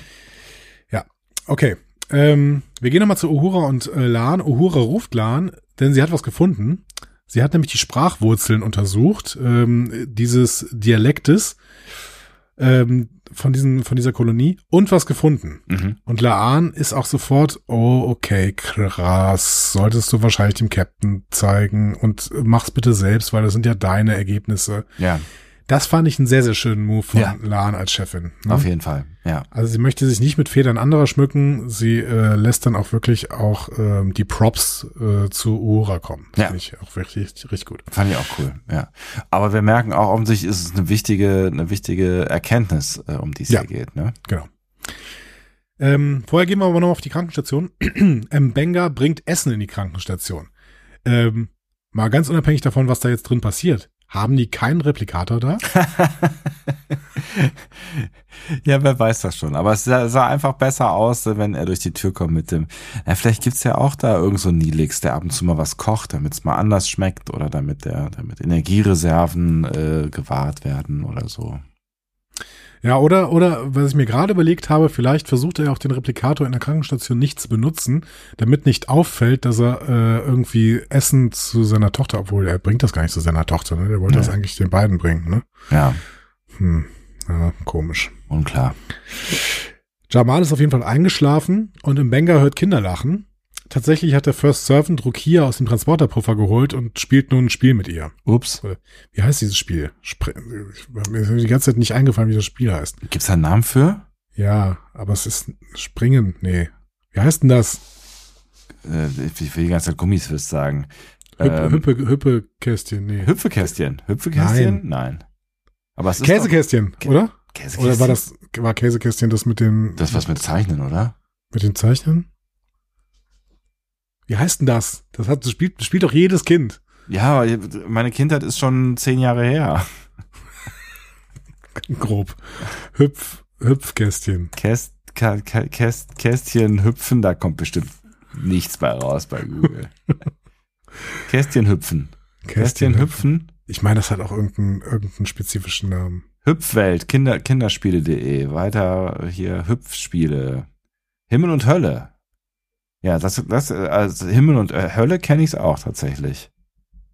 Es hat Oder Himmel und Erde. Hüppe, Hüppekästchen, Hüpke, ja, keine Ahnung. Briefhopse. Hinkepott. Hüpfschnecke. Was? Das sind verschiedene so Sachen, die man so aufzeichnen kann. Da kann man so durchhüpfen. Naja, Ihr Sie wisst es auf jeden Fall. Genau. Also schreibt's äh, uns in die Kommis. Schreibt's in die Kommis. Juhu. Ich drück die Glocke. Ähm, so, äh, sie nehmen aber auf jeden Fall keine Kreide, äh, um das auf den ähm, Boden Natürlich zu nicht, schreiben. natürlich Das. Gitter, was äh, der kleine Junge macht, ist, das besteht aus Edelgasen, die er aus dem atmosphärischen Prozessor genommen hat. Und ich habe mir gedacht, oh Gott, die Enterpri Enterprise hat wieder einen atmosphärischen Prozessor an Bord. Wissen die denn nicht, dass die, die Dinge total leicht explodieren können und dringend per Spanngurt festgemacht werden sollten? Hoffentlich, hoffentlich ist der festgemacht, ja. Oh, ja, ja, ja, ja, ja, atmosphärischer Prozessor. Ja. So, äh, Mbenga bringt Rukia wieder in den Transporterpuffer und sagt dem First Servant, dass er niemanden davon erzählen darf. Ja. Das checkt er nicht. Ähm, und ähm, ich habe nur in diesem Moment gedacht, weil Mbenga Rukia verspricht, dass sie nicht mehr lange im Transporterpuffer bleiben muss, Ja. dass sich dieses Thema diese Season noch zuspitzen wird. Ja, vermutlich schon, ne? Ich bin gespannt, wie. Ja, Und dass er diesen armen kleinen Jungen da so unter Druck setzt, ist natürlich auch echt mies, ne? Jetzt muss der da seinen Vater anlügen. Ja, aber ja, er ist halt verzweifelt im Benga, ne? Der Mhm. macht verzweifelte Dinge. Katze in der Kiste macht komische Sprünge. Oh, Äh. da kommt der Philosoph durch. Das ist eher ein holländisches Sprichwort. Ähm, so, Jamal kommt dazu und holt den First Servant wieder aus der Kranken, wieder in die Krankenstation, äh, in die Krankenstation rein, Ja. aus dem Büro. Ja, ähm, ist gar nicht so, gar nicht so amused, dass der First Servant äh, zum Spielen gegangen ist, einen Raum weiter. Also ist wirklich sehr helikoptermäßig unterwegs, der Jamal. Naja gut, ich meine, wir wissen jetzt mittlerweile auch, dass dieses Kind wirklich sehr wertvoll ist, also aus verschiedensten Gründen, also für ihn Ja. nochmal ganz anders wertvoll und eine ganz andere Bedrohung im Raum liegt, aber wir haben ja vorher auch gelernt, dass das, dieses Kind für dieses ganze Volk ja wahnsinnig Ja. wertvoll ist. Also Genau. ich kann seine Nervosität äh, spätestens nach, nachdem ich die Folge dann gesehen habe, durchaus nachvollziehen. So, Pike ist von Uhura und Lan auf die Brücke gerufen worden und ist gar nicht so glücklich, dass er von seinem Liebesabenteuer zurück auf die Enterprise kommen muss. Ja. Aber Uhura sieht es begründet. Sie hat nämlich einige Infos. Erstens, die Sprache lässt sich tatsächlich auf diese Kolonie zurückführen, von der sie immer gesprochen hatten. Mhm. Zweitens, diese Kolonie ist tatsächlich auf einem Klasse L-Planeten. Äh, Das heißt sehr raues Klima und das Ding ist ein paar Lichtjahre entfernt. Mhm. Ähm, Klasse L-Planeten kennen wir, ähm, wurden zum allerersten Mal in der TNG-Episode The Chase erwähnt. Aber einen habe ich sehr, sehr stark vor Augen, nämlich äh, einen Klasse L-Planeten, auf dem Odo und Quark abstürzen in The Ascent. Das ist, wo die diesen Aufstieg machen auf den Berg. Ja, ich erinnere mich. Ja, das Genau. ist das ist so die die äh, die Kernepisode, ähm, wo eigentlich klar wird, also äh, uns uns allen äh, sowieso, aber ich glaube auch den beiden klar wird, dass sie ein Stück weit befreundet sind. Genau, und wo auch klar wird, dass äh, Quark ein gut, das wirklich ein guter Mensch ist.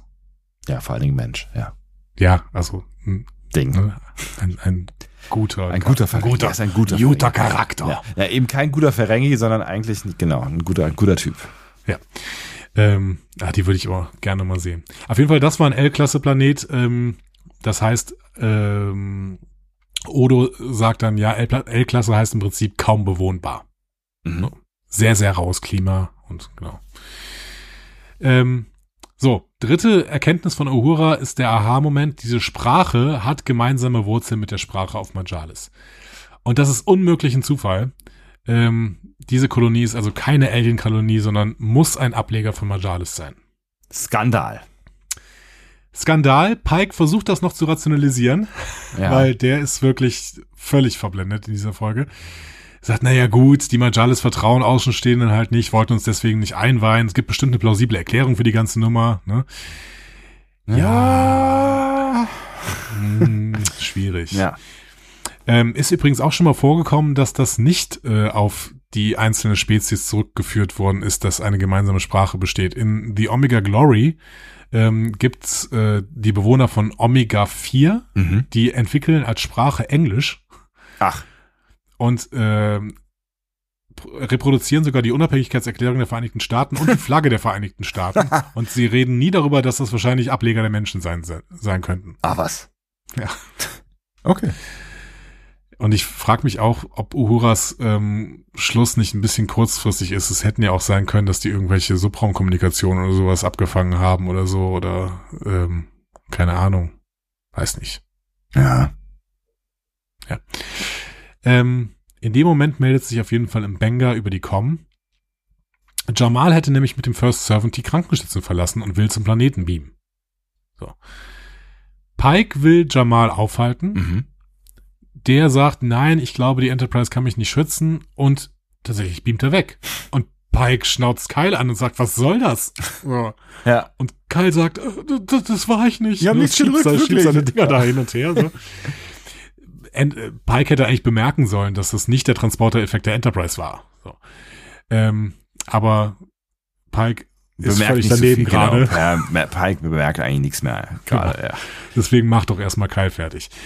Ähm, Pike lässt dann Una nach Schiffen scannen und tatsächlich ist eines da. Dann beamt plötzlich Jamal zurück, aber der First Servant ist weg. Pike gibt roten Alarm. Auf der Brücke kann Spock die Lebenszeichen des First Servants auf dem Kampfkreuzer erfassen. Mhm. So, das behalten wir uns mal. Mhm. Ja. Rufe werden ignoriert. Pike befiehlt deswegen äh, Lieutenant Mitchell einen Traktorstrahl einzusetzen. Klappt auch, aber der Kampfkreuzer versucht weiterhin auf Warp zu gehen. Dadurch schaffen sie ein Belastungsungleichgewicht und Mitchell schafft es nicht mehr, den Traktorstrahl wieder zu lösen. Also explodiert das Schiff Ups. und alle sind auch erstmal geschockt. Ja. Auch Jamal, der sieht das und bricht zusammen. Tja. Damit hätten wir nicht gerechnet. Nee, überhaupt nicht. Und ich war auch erstmal so geschockt und hab Ja. gedacht, oh, krass. Also das, äh, da habe ich jetzt auch nicht kommen sehen. Ja.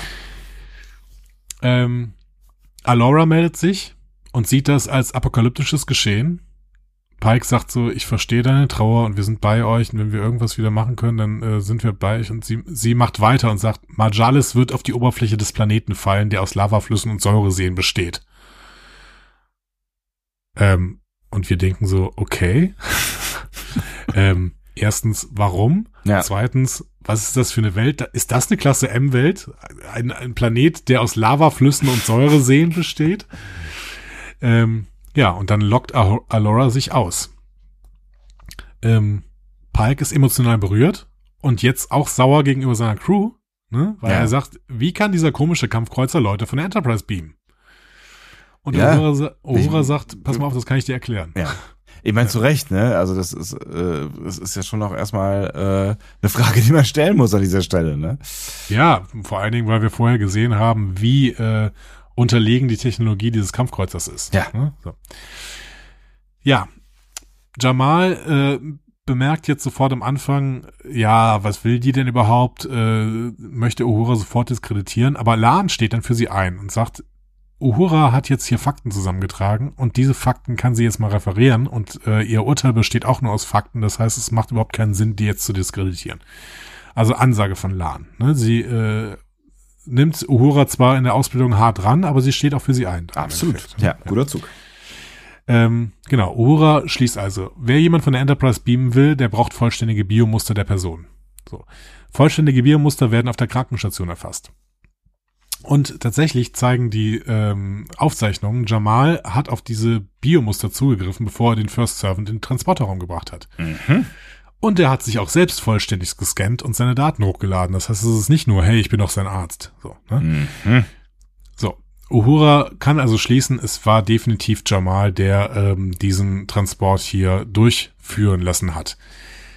Damit hat Uhura übrigens auch die von Pike so berüchtigte Lektion 7 bestanden. Ne? Und ähm, äh, Laan sagt, ja, eigentlich hätte, ich- hättest du dafür ähm, unter Mugatan Atmungssteinen suchen müssen. Ich Da- bin, weiß nicht, Da hab, Ja? Ich habe ich hab, ich hab, ich hab da auf dich gebaut an der Stelle, weil ich habe ich hab's nochmal kurz zurückgespult und habe gedacht, ich, muss ich's verstehen? Nee, muss ich nicht. Naja gut, Andi. ich bin mir nicht sicher, was ein atmender Stein ist, also was ein Atmungsstein ist, keine Ahnung. Ja. Aber Mugatan scheint mir doch der Planet zu sein, auf dem die Mugatos leben, Ah. oder? Naja, die sagen was anderes dazu, ne? Was sagen die denn noch dazu? Wo die Mugatos leben? Sagen die dann nicht irgendwie sowas wie, weiß ich, Planet oder was auch immer? So? Planet Mugato? Nein. Äh, auf dem Planeten Neural. Hm. Doch, sagen sie.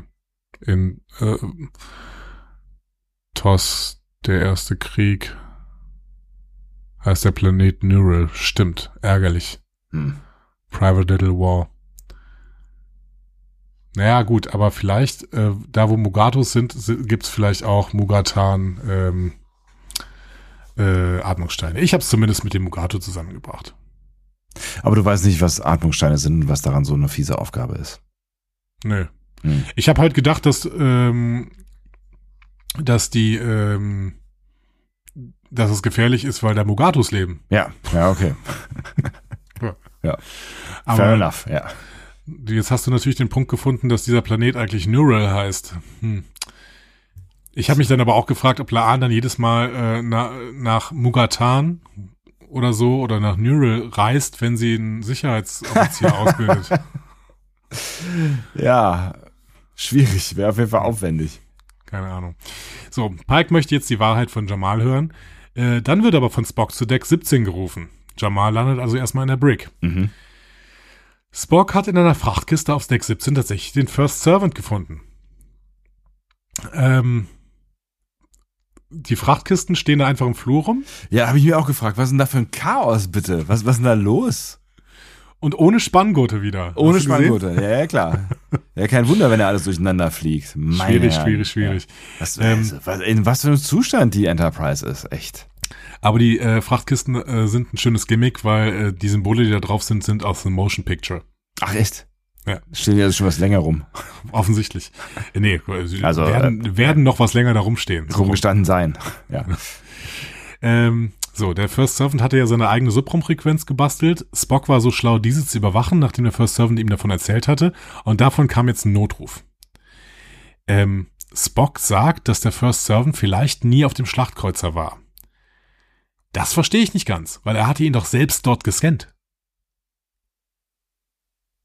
Ja. Was ist da passiert? Ja, er hat eben noch, als, äh, als dieser Schlachtkreuzer da los war, hat er gesagt, oh, ich scanne hier die Biozeichen vom First Servant da drauf. Das habe ich nicht mehr im Kopf, aber wenn er das gesagt hat, ist diese Aussage natürlich äh, strange, ja. Oder der, der First Servant hat sich einmal schnell hin und her gebeamt, aber wie hätte er das tun sollen? Ja, er sagt dann, die Hm. haben ihn dahin gebeamt, wo das Signal herkam. Das ist aber auch eine Aussage, die ich überhaupt nicht verstanden habe. Also ich weiß nicht, ob das, ob ich da irgendwie in der Übersetzung ähm, rumgesponnen habe. Ich muss es nochmal, ich kann es gerne nochmal suchen. Ähm, er entwickelte eine Methode zur Erzeugung seiner eigenen Subraum, seines eigenen Subraumskanals auf einer ungenutzten Frequenz. Ich dachte, es könnte ein Nutzen sein, es zu überwachen. Hm. Niemand auf diesem Kampfkreuzer hätte überleben können, sagt Pike. Und dann sagt Spock, vielleicht war er nie auf diesem Kampfkreuzer. Ich glaube, seine Entführer haben ihn dorthin gebracht, wo das Signal seinen Ursprung hat, hier auf der Enterprise. Was für ein Signal? Weiß ich auch nicht.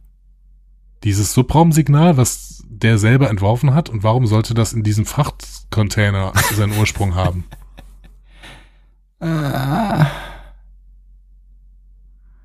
Komisch. Unklar. Unklar. Komisch. Ja. Komisch, komisch, komisch. Okay, verstehe ich nicht. Ähm, so, aber auf jeden Fall retten sie jetzt diesen First Servant da ähm, aus diesem Frachtcontainer Ja. und der will sofort zur Thronbesteigung nach Majalis. Sofort. Ja. Und das sehen wir dann auch. Äh, dem First Servant wird zugejubelt. Pike konfrontiert Alora mit den ganzen unklaren Dingen. Ne? Also, warum ist der First Servant verantwortlich für das Wohlergehen von Majalis? Ja. Warum will sein Vater ihn entführen? Und warum hast du mir nicht gesagt, dass diese Kolonie eine Majalis-Kolonie ist? Ähm, Antworten bekommt Pike aber nicht. Und die Prozession für den First Servant beginnt. Und der ist richtig gut gelaunt, ne? Der ist total, der ist, der ist super safe, der Ja. findet das alles spitze. Äh, und das Volk jubelt ihm zu. Ähm, Una besucht währenddessen Jamal in seiner Zelle. Der betont, dass er nur wegen des Wohlergehens seines Sohns so besorgt war. Er wollte ihn beschützen und ist jetzt auch tief erschüttert, äh, erschüttert, dass der First Servant trotzdem auf Majalis gelandet ist. Das heißt, er hat jetzt nicht nur äh, Regeln gebrochen, er hat auch nichts erreicht. Ja. Jamal. Ja. Ähm, Pike darf bei der Prozession mit, jetzt mit in die Heiligen Hallen, um der Thronbesteigung beizuwohnen. Er weiß noch nicht, was das ist, aber ist natürlich auch erstmal interessiert. Ja. Una ist jetzt, nachdem sie irgendwas von Jamal erfahren hat, äh, sehr darauf erpicht, irgendwie Kommunikation mit Pike herzustellen, aber die Kommunikation auf dem Planeten ist gestört. Natürlich, ja. Und beamen runter können sie auch nicht, weil auch das gestört ist. Also da ist offensichtlich ein sehr, sehr Hochtechnologie-Gesellschaft, äh, Gesellschaft, ne? offensichtlich dann ein Kraftfeld aufgebaut, äh, das alles, äh, das alle Signale verschleiert irgendwie. Ja, ja. Und wir sehen dann auch, die heiligen Hallen entpuppen sich als eine Art Maschinenraum für die Wolkenstadt. Der First Servant äh, betont gegenüber Alora nochmal seine Opferbereitschaft und sagt auch, ja, ich möchte das machen in Freude und Dankbarkeit. Aber kurz bevor der First Servant auf den Thron gesetzt werden soll, wird der alte First Servant abtransportiert und wir sehen einen verdorrten Kinderleichnam. Mhm.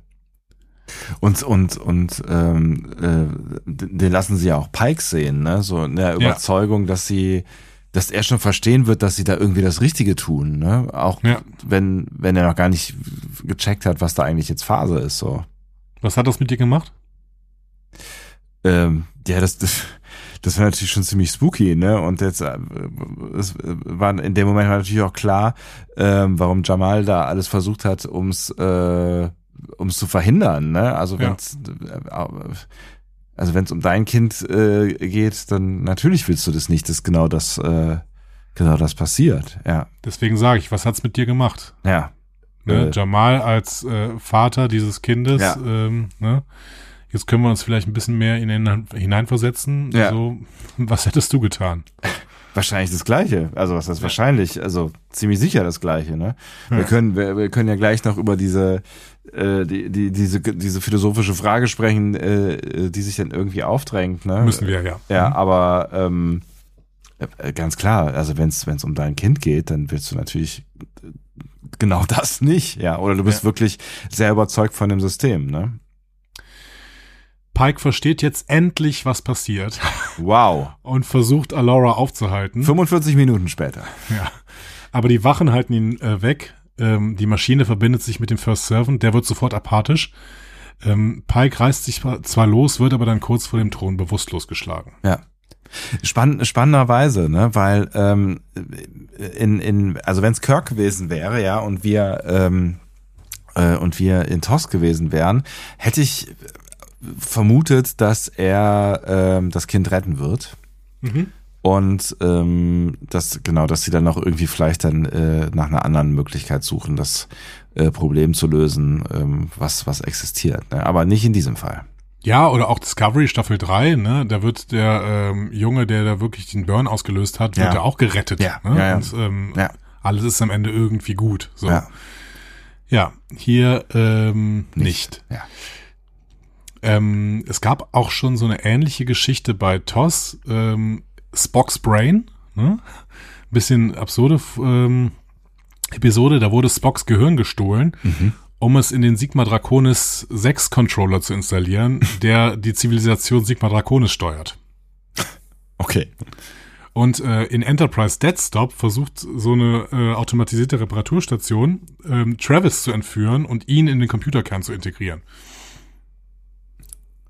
Also okay.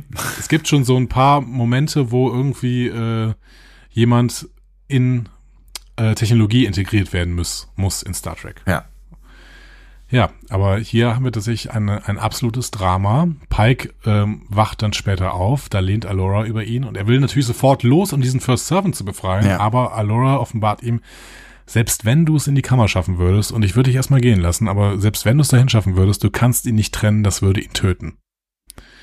Die Maschine ist komplett dafür äh, konzipiert, mit dem neuronalen Netzwerk eines Kindes zu funktionieren. Es gibt keine Alternativen, danach suchen wir seit hunderten von Jahren, aber es gibt keine Alternativen. Und das Kind, ja, das Kind leidet. So, wir sind uns dessen bewusst. Und das Volk lebt in Dankbarkeit ihm gegenüber, ähm, dass dieses Kind das Leiden auf sich nimmt. Und das ist ein ewiger Kreislauf und es wird immer wieder ein neues Kind geboren werden und auch dem neuen Kind sind wir dann immer wieder dankbar. Hm. Pike ist absolut erschüttert Mhm. und stellt nochmal, die- deine ganze Zivilisation basiert auf dem Leiden eines Kindes? Really? Und Alora gibt eine sehr interessante Antwort, über die wir gleich noch diskutieren werden. Ja. Können Sie ehrlich sagen, dass kein Kind zugunsten der Föderation leidet, dass kein Kind in Armut oder Elend lebt, während diejenigen, die sich des Überflusses erfreuen, wegsehen? Der einzige Unterschied ist, dass wir nicht wegsehen und deshalb wird das Leiden nur auf dem Rücken von einem getragen. Das macht es zu einer heiligen Ehre, deshalb wähle ich unseren Weg. Hm. Sie hat hier einen Punkt, oder? Ja, klar hat sie einen Punkt. Ich weiß nicht, ob sie eine Rechtfertigung hat für das, was sie tun, aber natürlich hat sie einen Punkt. Also wenn ich wirklich garantieren kann, dass eine Gesellschaft leidfrei existiert und da ein, äh, da das, das quasi das, das Leid eines einzigen gegen das Leid von vielen gesetzt wird, ähm, dann ist das natürlich ein verlockendes Angebot, keine Frage. Also stell dir mal vor, ne, hier, unsere Erde, ne, jetzt kannst du irgendwie sagen, alles Leid dieser, dieser Erde, an dem wir ja durchaus mitbeteiligt sind hier äh, mit unserem westlichen Lebensstandard, so, Ja. ne? Dieses können wir, können wir mit einem Schnipsen weghauen. Es muss sich halt nur einer finden, ähm, der alle, weiß ich nicht, 30, 40 Jahre geopfert wird, so, und dann, dann geht's euch allen gut. Dann geht's uns allen gut. Ja. Verlockender Gedanke. Verlockender Gedanke, ähm, aber dann könnten wir nicht mehr so schön wegsehen, wenn wir äh, T-Shirts tragen, die von Kindern in Bangladesch in Sweatshops zusammengenäht werden oder wenn wir Handys in der Hand halten, in denen seltene Erde benutzt wird, die von Kindern in Ja. im Kongo geschürft wird oder so. ne? Aber das, ich meine, da hat sie ja natürlich auch einen Punkt. Ich meine, das ist, das ist natürlich auch irgendwie was, wo sie, ne, wo, wo sie recht hat, wenn sie sagt, Eben. irgendwie, pass auf, wir, wir schauen hin, wir wissen das, wir wissen, Genau. wem wir das zu verdanken haben, so. Ja. Und ähm, äh, also das, das ist kein Opfer, das uns leicht fällt, aber äh, wir verdrängen halt auch nichts, so, ne? Genau. Und ihr lebt im Überfluss, aber verdrängt, dass äh, es dafür Kinder gibt, die in Armut oder Elend leben. Ja.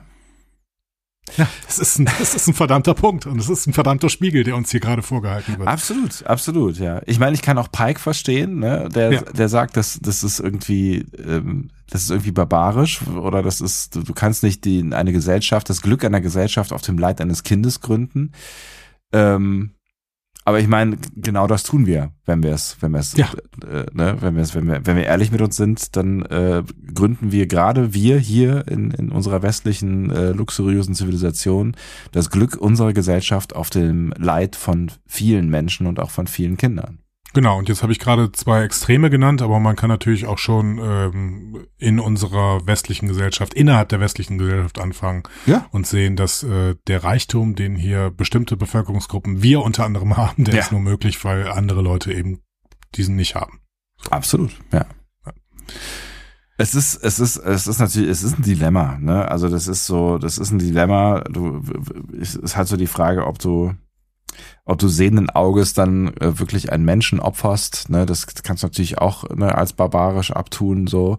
Äh, oder ob du halt sagst, okay, das ist halt äh, ein Prozess, in dem wir uns befinden und den müssen wir als Menschheit vielleicht gehen und aushalten, um dann irgendwann zu dem Punkt zu kommen, dass keiner mehr leidet. Wobei ich nicht glaube, dass äh, das in der menschlichen Natur liegt, dass es eine, eine äh, wirkliche Gleichheit gibt. Dafür müsste Ja. man sich halt dieses Leiden ständig vergegenwärtigen und nicht wegsehen. Und das ist halt, äh, ja, Ja. das ist halt inconvenient, ne? Wie, wie, äh, der, dieser Filmemacher mal gesagt hat, in einem ganz anderen Kontext, aber der meint halt eine unbequeme Wahrheit, ne? Es ist inconvenient truth. Äh, es gibt halt unbequeme Wahrheiten, Ja. die wir gerne einfach wegignorieren. So. Hm. Und Alora, finde ich, hat einen Punkt, wenn sie sagt, was ist besser? Hm. Dass wir uns bewusst sind, dass wir das auf einem Leiden aufbauen und äh, dafür ähm, dieses Leiden feiern und sagen, das ist eine heilige Ehre und äh, deswegen ähm, Kinder dazu äh, bringen, das quasi freiwillig zu machen. Das ist natürlich auch wieder so ein Punkt. Ja, ne? Wie viel freiwillig, Freiwilligkeit ja, ist da an der Start, äh, ja, am Start? Ne? Oder indem wir es einfach wegignorieren und sagen, ja, ja, aber wir würden sowas niemals tun. Ja. Unbequem, ne? Absolut unbequem, genau. Also in beide Richtungen äh, sehr unbequem. Und das, ne, das, das Pike hier so, ähm, so angewidert reagiert, ist irgendwie ein Stück weit verständlich aus der Gesellschaft, aus der er kommt. Aber wenn er eine Minute drüber nachdenkt, dann könnte er zumindest ins Nachdenken kommen. So, ne? Also ich sage ja auch nicht, dass der Weg der richtige ist. Wir wissen ja auch nicht, ob der Plan aufgeht. Also ob es in der Gesellschaft wirklich keine Ungerechtigkeiten und kein, keinerlei Leid gibt. So, ich kann es mir fast auch irgendwie nicht vorstellen. Aber ähm, naja, ich meine, nehmen wir mal an, das wäre so, wäre es auf jeden Fall irgendwie ähm, ein, ein Ding, wo man mal kurz drüber nachdenken kann. Ob die, ne, also man muss ja nicht adaptieren, aber ne, man kann drüber nachdenken, ob die einen Punkt hat. So, ne? Weil im Moment, also der, das, was Pike in dem Moment macht, ähm, ist, er wendet sich ja, er wendet sich ja wirklich quasi ab. So. Ähm, ich möchte, bevor wir auch noch diese Folge zu Ende erzählen, noch kurz auf etwas aufmerksam machen. Ich möchte dir nämlich kurz einen Wikipedia-Abstract erzählen Ja. von ähm, einem Roman, beziehungsweise, ähm, ja, es ist ein Roman, hm, äh, Anthologie, ähm, nennt sich äh, das Genre hier von Ursula K. Le Guin, ähm, die man ja kennt, ne, also Science-Fiction-Autorin, ähm, beziehungsweise auch Fantasy-Autorin und so, ne. Mhm. Ähm, hat, sagt dir was der Name? Nee, das sag ich nicht. Die hat die Erdsee-Saga zum Beispiel geschrieben. Die ist, Ah, glaube ich, das bekannteste okay. von ihr. So. Ja, Ärzte habe ich letztens äh, tatsächlich gehört. Da gibt's eine, eine Produktion aus dem Westdeutschen Rundfunk als Mhm. äh, Hörspiel. Ist, fand, fand ich ein bisschen strange, aber irgendwie sehr atmosphärisch. Ursula Kelly Gwynn hat äh, 1973 äh, ein Werk geschrieben, das hieß The One Who Walks Away from Omelas. Mhm. Ähm, und ich möchte dir kurz diesen Wikipedia-Abstract vorlesen. Es ist eine philosophische Kurzgeschichte. Mhm. Mit bewusst sowohl vagen als auch lebhaften Beschreibungen schildert der Erzähler ein Sommerfest in der utopischen Stadt Omelas, deren Wohlstand vom ewigen Elend eines einzelnen Kindes abhängt. Okay, das heißt, Gewann den Hugo-Preis für die beste Kurzgeschichte im Jahr 1974, äh, Locus Award als bester Kurzspielfilm 74 für eine äh, Kurzspiel, äh, Kurzspielfilmverfilmung dieses Themas. Das ist ein altes Sci-Fi, äh, Sci-Fi-Motiv, äh, das äh, Ursula K. Le Guin in offensichtlich in einer perfekten Art und Weise wirklich äh, in dieses, äh, in diese Kurzgeschichte gepackt hat. witzig. Okay. Mhm. Und das hier von ähm, Strange New Worlds aufgenommen wird. Ja. Aber es Was ist keine Schande ist übrigens. Nee, das ist genau. überhaupt keine Abwertung, ne? So. Nee, das, also im Gegenteil, es kann ja auch, es kann ja auch eine quasi eine Ehrerbietung sein an ähm, dieses Topos oder wie auch immer du es nennen willst. Ja. Genau. Das Spannende ist, dass ähm, Michelle Paradise und Alex Kurtzman gesagt haben, dass sie die Kurzgeschichte für die dritte Staffel Star Trek Discovery benutzt haben. Okay, dann haben wir Ja. sie halt, dann lag sie halt schon da rum, so, ja. Genau. Ähm, also das haben, da gab es ein, ein Original-Interview, ich weiß gar nicht mehr, wo es war. Äh, da haben die tatsächlich, tatsächlich gesagt, ja, ähm, also es ging darum, dass das zentrale Dilemma ausschließlich von einem Kind verursacht wird und das wollten wir unbedingt machen und da wollten wir uns auf Le Guins Kurzgeschichte ähm, beziehen. Hm. So. Also Alex Kurtzman und Michelle Paradise haben kannten das, als sie ähm, die dritte Staffel Discovery geschrieben haben. Witzig. Wobei sie es da ja gar nicht dann so umgesetzt haben, ne? Ähm, wie es dann. Nee, da haben sie sich sehr lose inspirieren lassen. Ja. Hier haben sie sich sehr, sehr deutlich inspirieren lassen. Ja. Genau. Aber es ist doch schön irgendwie. Ne? Also ähm, das hat äh, Tost ja auch sehr, sehr gemacht. Die haben äh, mit Science-Fiction-Autoren beziehungsweise den besten Science-Fiction-Autoren ihrer Zeit zusammengearbeitet oder AutorInnen. Ne? Wir haben ja auch ähm, tatsächlich DC Fontana und sowas. Ja, ne? ja. Ähm, und viele dieser AutorInnen wurden ja auch in Far Beyond the Stars bei DS9 nochmal gezeigt. Das heißt, ihnen wurde Ehrerbietung erbracht. Ne? Mhm. Ähm, Harlan Ellison, äh, der The City on the Edge of Forever geschrieben hat, ist sicherlich in einer Riege mit äh, Ursula K. Le Guin Mhm. zu nennen, was zumindest die Sci-Fi-Geschichten angeht. Also ähm, das ist ja überhaupt keine Schande, sich eben an gutem, an guter Science-Fiction-Literatur eben zu orientieren. Ja, So. ja. Und ähm, im Gegenteil, es ist wirklich äh, eine gute Idee an der Stelle. ja. Und weil wir dann natürlich über solche Punkte auch diskutieren können und weil sie auch ewig aktuell bleiben, Ja. solche Punkte. Ja, Ja, absolut. Ja. Oder Wir vielleicht noch sogar Folge. aktueller werden, ne? Also das, äh, das ist, Ja, das, das wird ja nicht das besser. hört zumindest nicht auf. Ja, genau. Ähm, wir gehen nochmal in die Folge. Pike ist ähm, schockiert. Der will es der Föderation melden. Und Alora sagt, ja, kannst du machen, aber wir sind halt auch nicht Föderation, ne? Und äh, wir, bei uns gelten auch keine Gesetze der Föderation. Ja. Und dann bleibt Pike nur noch entsetzt wegzubeamen. Spannend ist ja auch, dass Pike eigentlich eine interessante Parallele zum First Servant hat, ne? Weil auch Pike hält ja an seinen Sternflottenpflichten fest, wissend, dass auch er sich letztendlich selbst opfern muss als Sternflottenoffizier. Ne? Stimmt, da habe ich gar nicht drüber nachgedacht, ja. Vielleicht ist er deswegen auch so pisst. Ja, maybe. Ne? Ja. Sein Opfer, sein Opfer, ähm, ja. Wobei er nicht weiß, wofür es gut ist. Ne? Er redet sich da nur immer wieder diese Namen dieser Kadetten ein, die er rettet. Ne? So. Ja, ja, klar. Ja, Servant vielleicht sagt, ich bin für den ganzen Planeten da. Ja. Und guckt sich die Lebensläufe post-privacy-mäßig an, dieser Kadetten. Also es ist schon auch, ähm, äh, es ist schon auch eine klare Parallele zum First Servant da. Und vielleicht sehen wir deswegen auch am Ende die letzte Szene. Aber vorher gehen wir noch äh, kurz zu Benga. Mhm. Der bekommt Besuch von Jamal nochmal. Jamal will sich jetzt der Kolonie auf Prospect 7 anschließen, die, also das ist die Kolonie, die gegen dieses Majalis-System kämpft. Mhm. Aber zuvor möchte er mit Mbenga noch über seine hypothetische Patientin mit der Zygnochemie sprechen. Er will Mbenga nämlich durch die Theorie hinter der Behandlung führen. Mhm. Das ist keine Heilung, aber vielleicht ein erster Schritt, wie Ja. Sie sagen. Ja. Also Hoffnung. Zumindest das Beste, was Mbenga an Hoffnung bekommen kann, offensichtlich bisher. ne? Ja, ja. Ja. Ja, verständlich, ne? Und äh, dass äh, Jamal da vielleicht jetzt auch nochmal doppelt äh, motiviert ist, irgendwie was, äh, was, was zu tun, ähm, ist vielleicht mit seiner Geschichte jetzt auch klar, ne? Ja, weil wir uns wirklich vor Augen halten müssen, dass dieses Kind jetzt gestorben ist, Ja. beziehungsweise geopfert Ja. wird gerade. Ja, auf jeden Fall sterben wird, äh, ohne dass das ein normales Leben Ja. führen wird, ja. Und in der letzten Szene sehen wir noch Pike, der Gedanken verloren, nur Alkoholproblem bekommt. Tja. Auf einer düsteren Note ja, gehen wir ins Nichts. gehen wir ins Nichts und enden hier. So, So, du bist wieder dran. Du bist Echt? wieder dran mit einer Bewertung. aber Mhm. warum fange ich denn jetzt in letzter Zeit immer wieder an? Habe ich nicht Nee, letzte, letzte Mal Woche habe ich ja angefangen. Wirklich? Haben wir da nicht auch schon drüber gesprochen? Ja, da habe ich mir, ach, nee, da habe ich mich nicht äh, vor der Aufgabe, äh, die für mich sehr schwierig war nach der Ja. letzten Folge. Hier ist es ein bisschen einfacher. Hm. Ähm, habe ich mich nicht ähm, gedrückt. Aber Hm. jetzt darfst du. Also, ähm, es ist, es ist mal wieder so eine wirklich sehr klassische Folge, ne? Ähm, wir haben ja jetzt schon ein paar Folgen erlebt, die sich sehr orientieren an dem, was wir schon irgendwie gesehen haben in TOS oder auch in TNG oder wo auch immer. Ne, das ist eigentlich wieder, wieder so eine klassische TOS-Folge. Irgendwer begegnet irgendwem, äh, den, den er schon lange kennt, gerade K- Kirk mit Frauen, so, ne, Geschichten Mhm. kennen wir.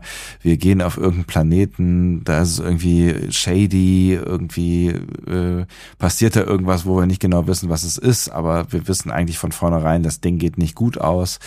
Ähm, genau, und dann wissen wir halt hinterher irgendwie, äh, geht's, geht's vielleicht um die, also wie gesagt, ne, bei TOS wäre es vielleicht um die Rettung des Jungen gegangen und dann vielleicht auch um die Lösung des Problems noch hinten raus. Hier wählt man einen anderen Weg, das ist vielleicht ähm, das, das modernste an der Folge, das hinten raus ähm, es halt kein, äh, kein wirkliches Happy End gibt, sondern ein, ein Dilemma, äh, das uns mhm. äh, selber zum Nachdenken bringt. Und das finde ich tatsächlich den spannendsten Teil an dieser äh, Folge. Also ich finde äh, die Auflösung mhm. dieser Folge, ähm, die finde ich wirklich gelungen. Ähm, das ja. finde finde ich wirklich eine, eine spannende Wendung äh, am Ende, äh, dass sie ne, dass sie dieses Problem oder diesen Spiegel aufmachen, wie du es eben gesagt hast, ne?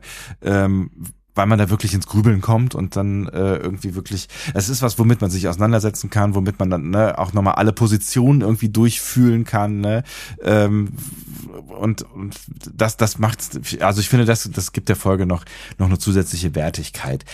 Den mhm. Rest der Folge, ne, also das, das, was wir davor erlebt haben, den, das fand ich jetzt irgendwie so okay. Also ich habe mich nicht gelangweilt. Ähm, aber es war jetzt auch alles irgendwie wenig überraschend und wenig überraschend erzählt. Also irgendwie hatte, hatte ich schon das Gefühl, ähm, dass irgendwie klar ist, worauf sie, also ich wusste natürlich nicht genau, was passiert, aber es ist, es war klar, worauf sie hinausläuft und das relativ früh, ja. ne? Und ähm, das, das hat es natürlich jetzt nicht so wahnsinnig spannend gemacht am Ende. Das, was, was ich irgendwie ganz schön erzählt fand, war halt die zwischenmenschlichen Geschichten, die dann so passiert ist, ne? Zwischen den beiden Doktoren, ne? Äh, die ja beide mhm. irgendwie ähm, für, für, für ihre Kinder brennen, so, das fand ich irgendwie.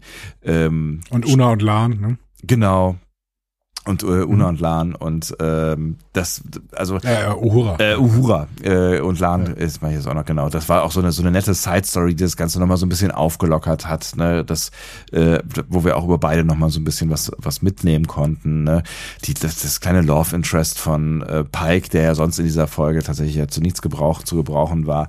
Ähm, das war irgendwie alles nett anzuschauen aber es hat mich jetzt nicht total gekriegt und total vom Hocker gerissen. So, mhm. das waren das waren so die letzten Minuten, die es finde ich für mich rausgerissen haben, die ähm, aus aus einer für mich vielleicht einer eher durchschnittlichen Folge doch noch eine ganz gute Folge gemacht haben. Mhm. Sehr, sehr schön. Und ich freue mich so, dass du das gesagt hast, weil ich habe schon gedacht, dass ich äh, wieder äh, äh, da an der Stelle eine Sondermeinung habe.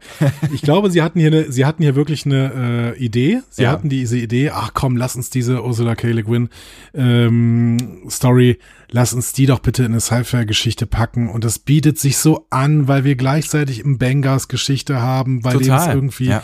auch die Frage ist, ja, äh, können wir die Werte aus äh, über den Kopf, also die können wir die Werteföderation auf dem Kopf einer äh, ein, eines kleinen Mädchens austragen. Wir haben Pikes Geschichte, der irgendwie äh, sich äh, opfern muss dafür, dass er weiterhin dieses Föderationsleben lebt und irgendwie diese Kadetten ob, äh, feiert und äh, feuer, äh, äh, rettet. rettet so. Ja. Genau. Und wir denken die ganze Zeit, ja, das passt alles so gut zusammen und jetzt haben wir die Idee, wir erzählen das anhand irgendeines Planeten und so, super Idee, ne? Ja. Und dann mussten sie halt aber noch diese Folge erzählen, um zu dieser Idee zu kommen. Und das, wie ärgerlich, dass sie da zwischendurch noch diese Folge erzählen mussten, ja, weil zwischendurch ja, ja. war es echt, ich, ich würde sogar so weit gehen, dass es so ein bisschen langatmig war an ein paar Stellen, weil du wirklich gesehen hast, okay, sie wollen auf was hinaus und sie erzählen alles auf einen großen, auf eine große Geschichte hinaus. Ja, ja. Und die gesamte Folge wedelt mit diesem Zaun, der da irgendwann mal kommt. Ja. So. Und ähm, als auch dann Pike irgendwie seinen Techtelmechtel mit ähm, mit Alora hatte, ja. habe ich auch irgendwie gedacht, ja, das äh, sind so, also es sind so Passagen in auch wirklich guten Star Trek Folgen, wo du denkst, ja, vielleicht waren die 45 Minuten doch ein bisschen lang für diese Folge. So. ja. Aber das hast du ja früher auch immer wieder gedacht. Ja, klar. Folgen. Und sie haben früher noch viel weniger erzählt. Ne? Also ich meine, das war ja jetzt noch, da ist ja noch einigermaßen viel passiert und sie haben, es gab Folgen, wo wirklich ja noch noch weniger passiert ist. Auf der anderen Seite, wenn du dann halt irgendwie, ne, also ich erinnere mal daran, was wir nach den ersten drei Folgen gesagt haben, wo wir, glaube ich, alle ne, bei, bei jeder das Gefühl hatten, das hätte auch ein Film werden können, so, ne? Also bei der ja, Dichte ja. An, an Sachen, die da drin waren und die passiert sind, wo dann nach irgendwie 40 Minuten plötzlich noch, noch irgendwas aufging, wo du sagst, Alter, was ist die Geschichte nicht eigentlich schon zu Ende, so? Und mhm. ähm, dafür ist das, was jetzt hier uns in, ich glaube auch über 50 Minuten geb äh, geboten wird, ja doch eher übersichtlich mhm. gewesen, ne? Ja, äh, ist es, ähm, aber ja, sie können sich halt auch, sie wollten jetzt halt eine Geschichte erzählen und dann haben sie die auch erzählt. Also Ja. es ist ja auch Ja, ja, alles nicht, ist ja überhaupt nicht schlimm. so. Ähm, und ähm, die, die Folge ist auch gelungen und bleibt uns als gelungene Folge zurück. Und wir werden auch noch bestimmt noch mal über sie reden, weil sie auch wirklich dieses in dieser philosophischen Schärfe, die sie da mitbringt, auch wirklich, wirklich stark ist. Ähm, und auf dem Weg musste dann halt auch mal so ein bisschen Strecke, Strecke machen. So. Und, das ich, ist also nicht ne- schlimm. ne- Und, und, und ich meine, sie haben ja, sie haben es ja auch, also sie haben ja gar nicht so wahnsinnig viel falsch gemacht am Ende. Ne? Also ich finde, sie haben, Nein. sie haben zum Beispiel auch wirklich eine, eine, eine spannende Welt kreiert. Ne? Also die, diese, dieser Planet und auch die, ne, da, so wie es da aussah und auch das mit diesem äh, Schlosspark Dingsbums da, wo sie da äh, unterwegs gewesen sind. Ne? Also ich finde, das hatte schon auch alles irgendwie eine Atmosphäre. Das hatte irgendwie, das hat man, also ich habe das schon schon gefühlt. So, das war jetzt nicht irgendwie also es war jetzt also nicht alles total egal oder trivial oder wie auch immer. Ja. Also ich, ne, also ich, sie haben, die haben das Ding jetzt nicht komplett gegen die Wand gefahren, aber ähm, Nein, überhaupt nicht, Ja. überhaupt nicht. Nee. aber es fällt ab gegen das, was wir, was wir bisher ähm, geboten bekommen haben. Ja, in der Folge, ne? Also Ja, ähm, ja.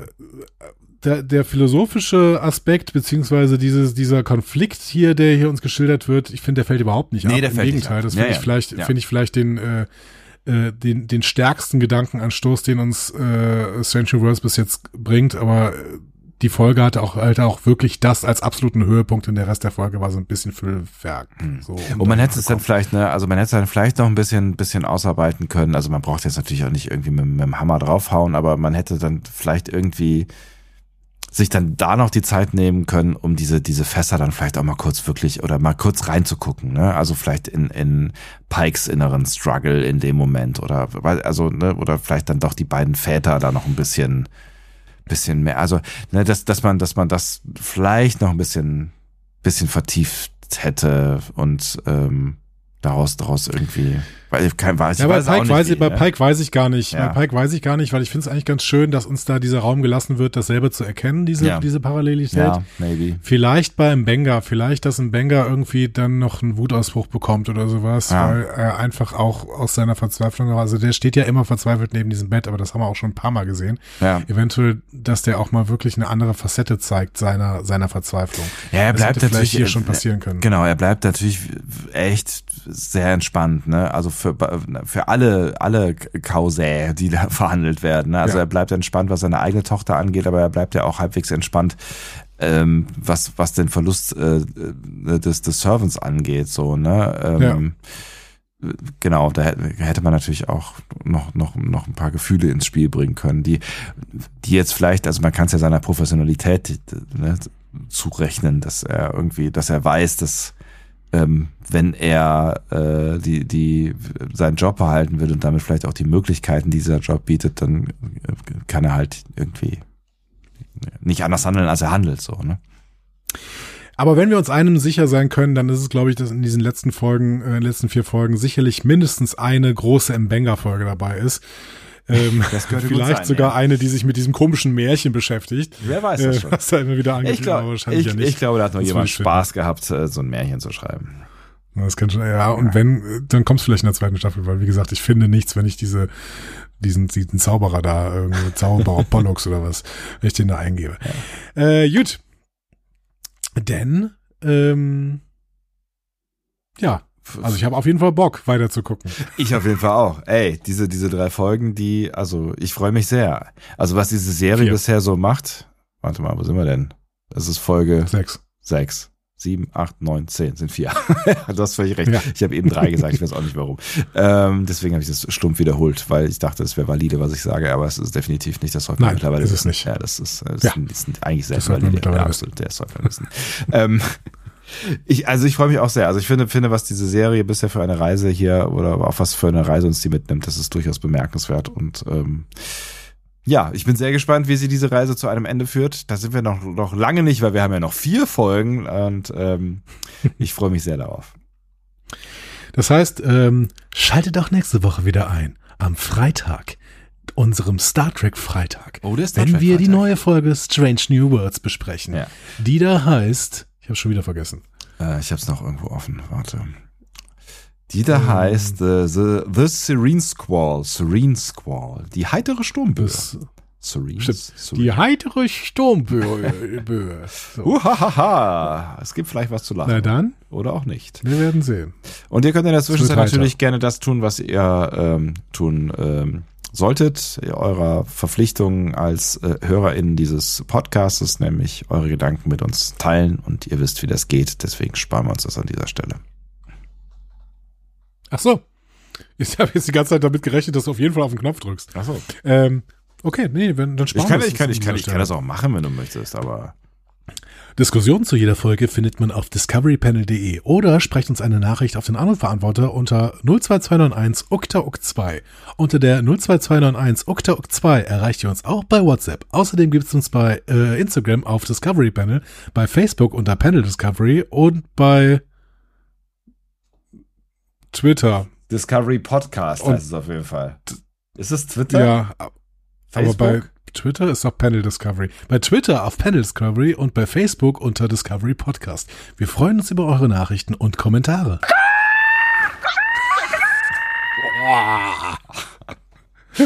Ja, ja, ich wollte ich wollte, oh. ich wollte noch einen, äh, einen Knopf dann zumindest drücken. Danke. Das war schön. ja. Ne? Äh, auch wenn es ein bisschen, bisschen Plagiat war hier. War das erfunden? Nein. Eine ähnliche Geschichte hat sich in den 80ern in Florida ereignet. Oder in den 80ern. Hast, hast du nicht die neuen Folgen geguckt? Was? Nee. Hast du die neuen Folgen geguckt? Nee, nee, natürlich nicht. Es, es, wird jetzt fortgesetzt. Ja? Nee, es wird fortgesetzt, weil die so großen Erfolg hatten. Natürlich nur in Deutschland. In den 80ern, ja. Nein, jetzt neue. Also es gibt Nein, es ja neue. es hatte, es hatte ein, ach so, es wird das nochmal fortgesetzt oder was? Es wird nochmal fortgesetzt, weil diese drei, ich glaube, drei Folgen sind äh, von äh, Jonathan Frakes mit Vox oder so gemacht worden und die hatten so großen Erfolg, dass es jetzt eine neue Staffel bekommt. Unfassbar. X-Factor. Und äh, ich habe äh, gehört hier, ähm, ähm, Gary Streberg von äh, Sträter Benner Streberg schreibt mit seinem Sohn zusammen an den Episoden. das ist geil. Ja, okay, bitte. Warum nicht? Warum nicht? Ne? Jedem Warum sein nicht? Frakes. Warum ja. nicht? Ja, hier Frakes. Jonathan Frakes. Alles machen. Ja. So, du hast dein Pad wieder äh, entdeckt. Das finde ich sehr schön. Ich finde es auch gut. Ja, wir Bis sollten, nächsten Freitag. Genau, wir sollten hier an dieser Stelle aufhören. Tschüss. Tschüss.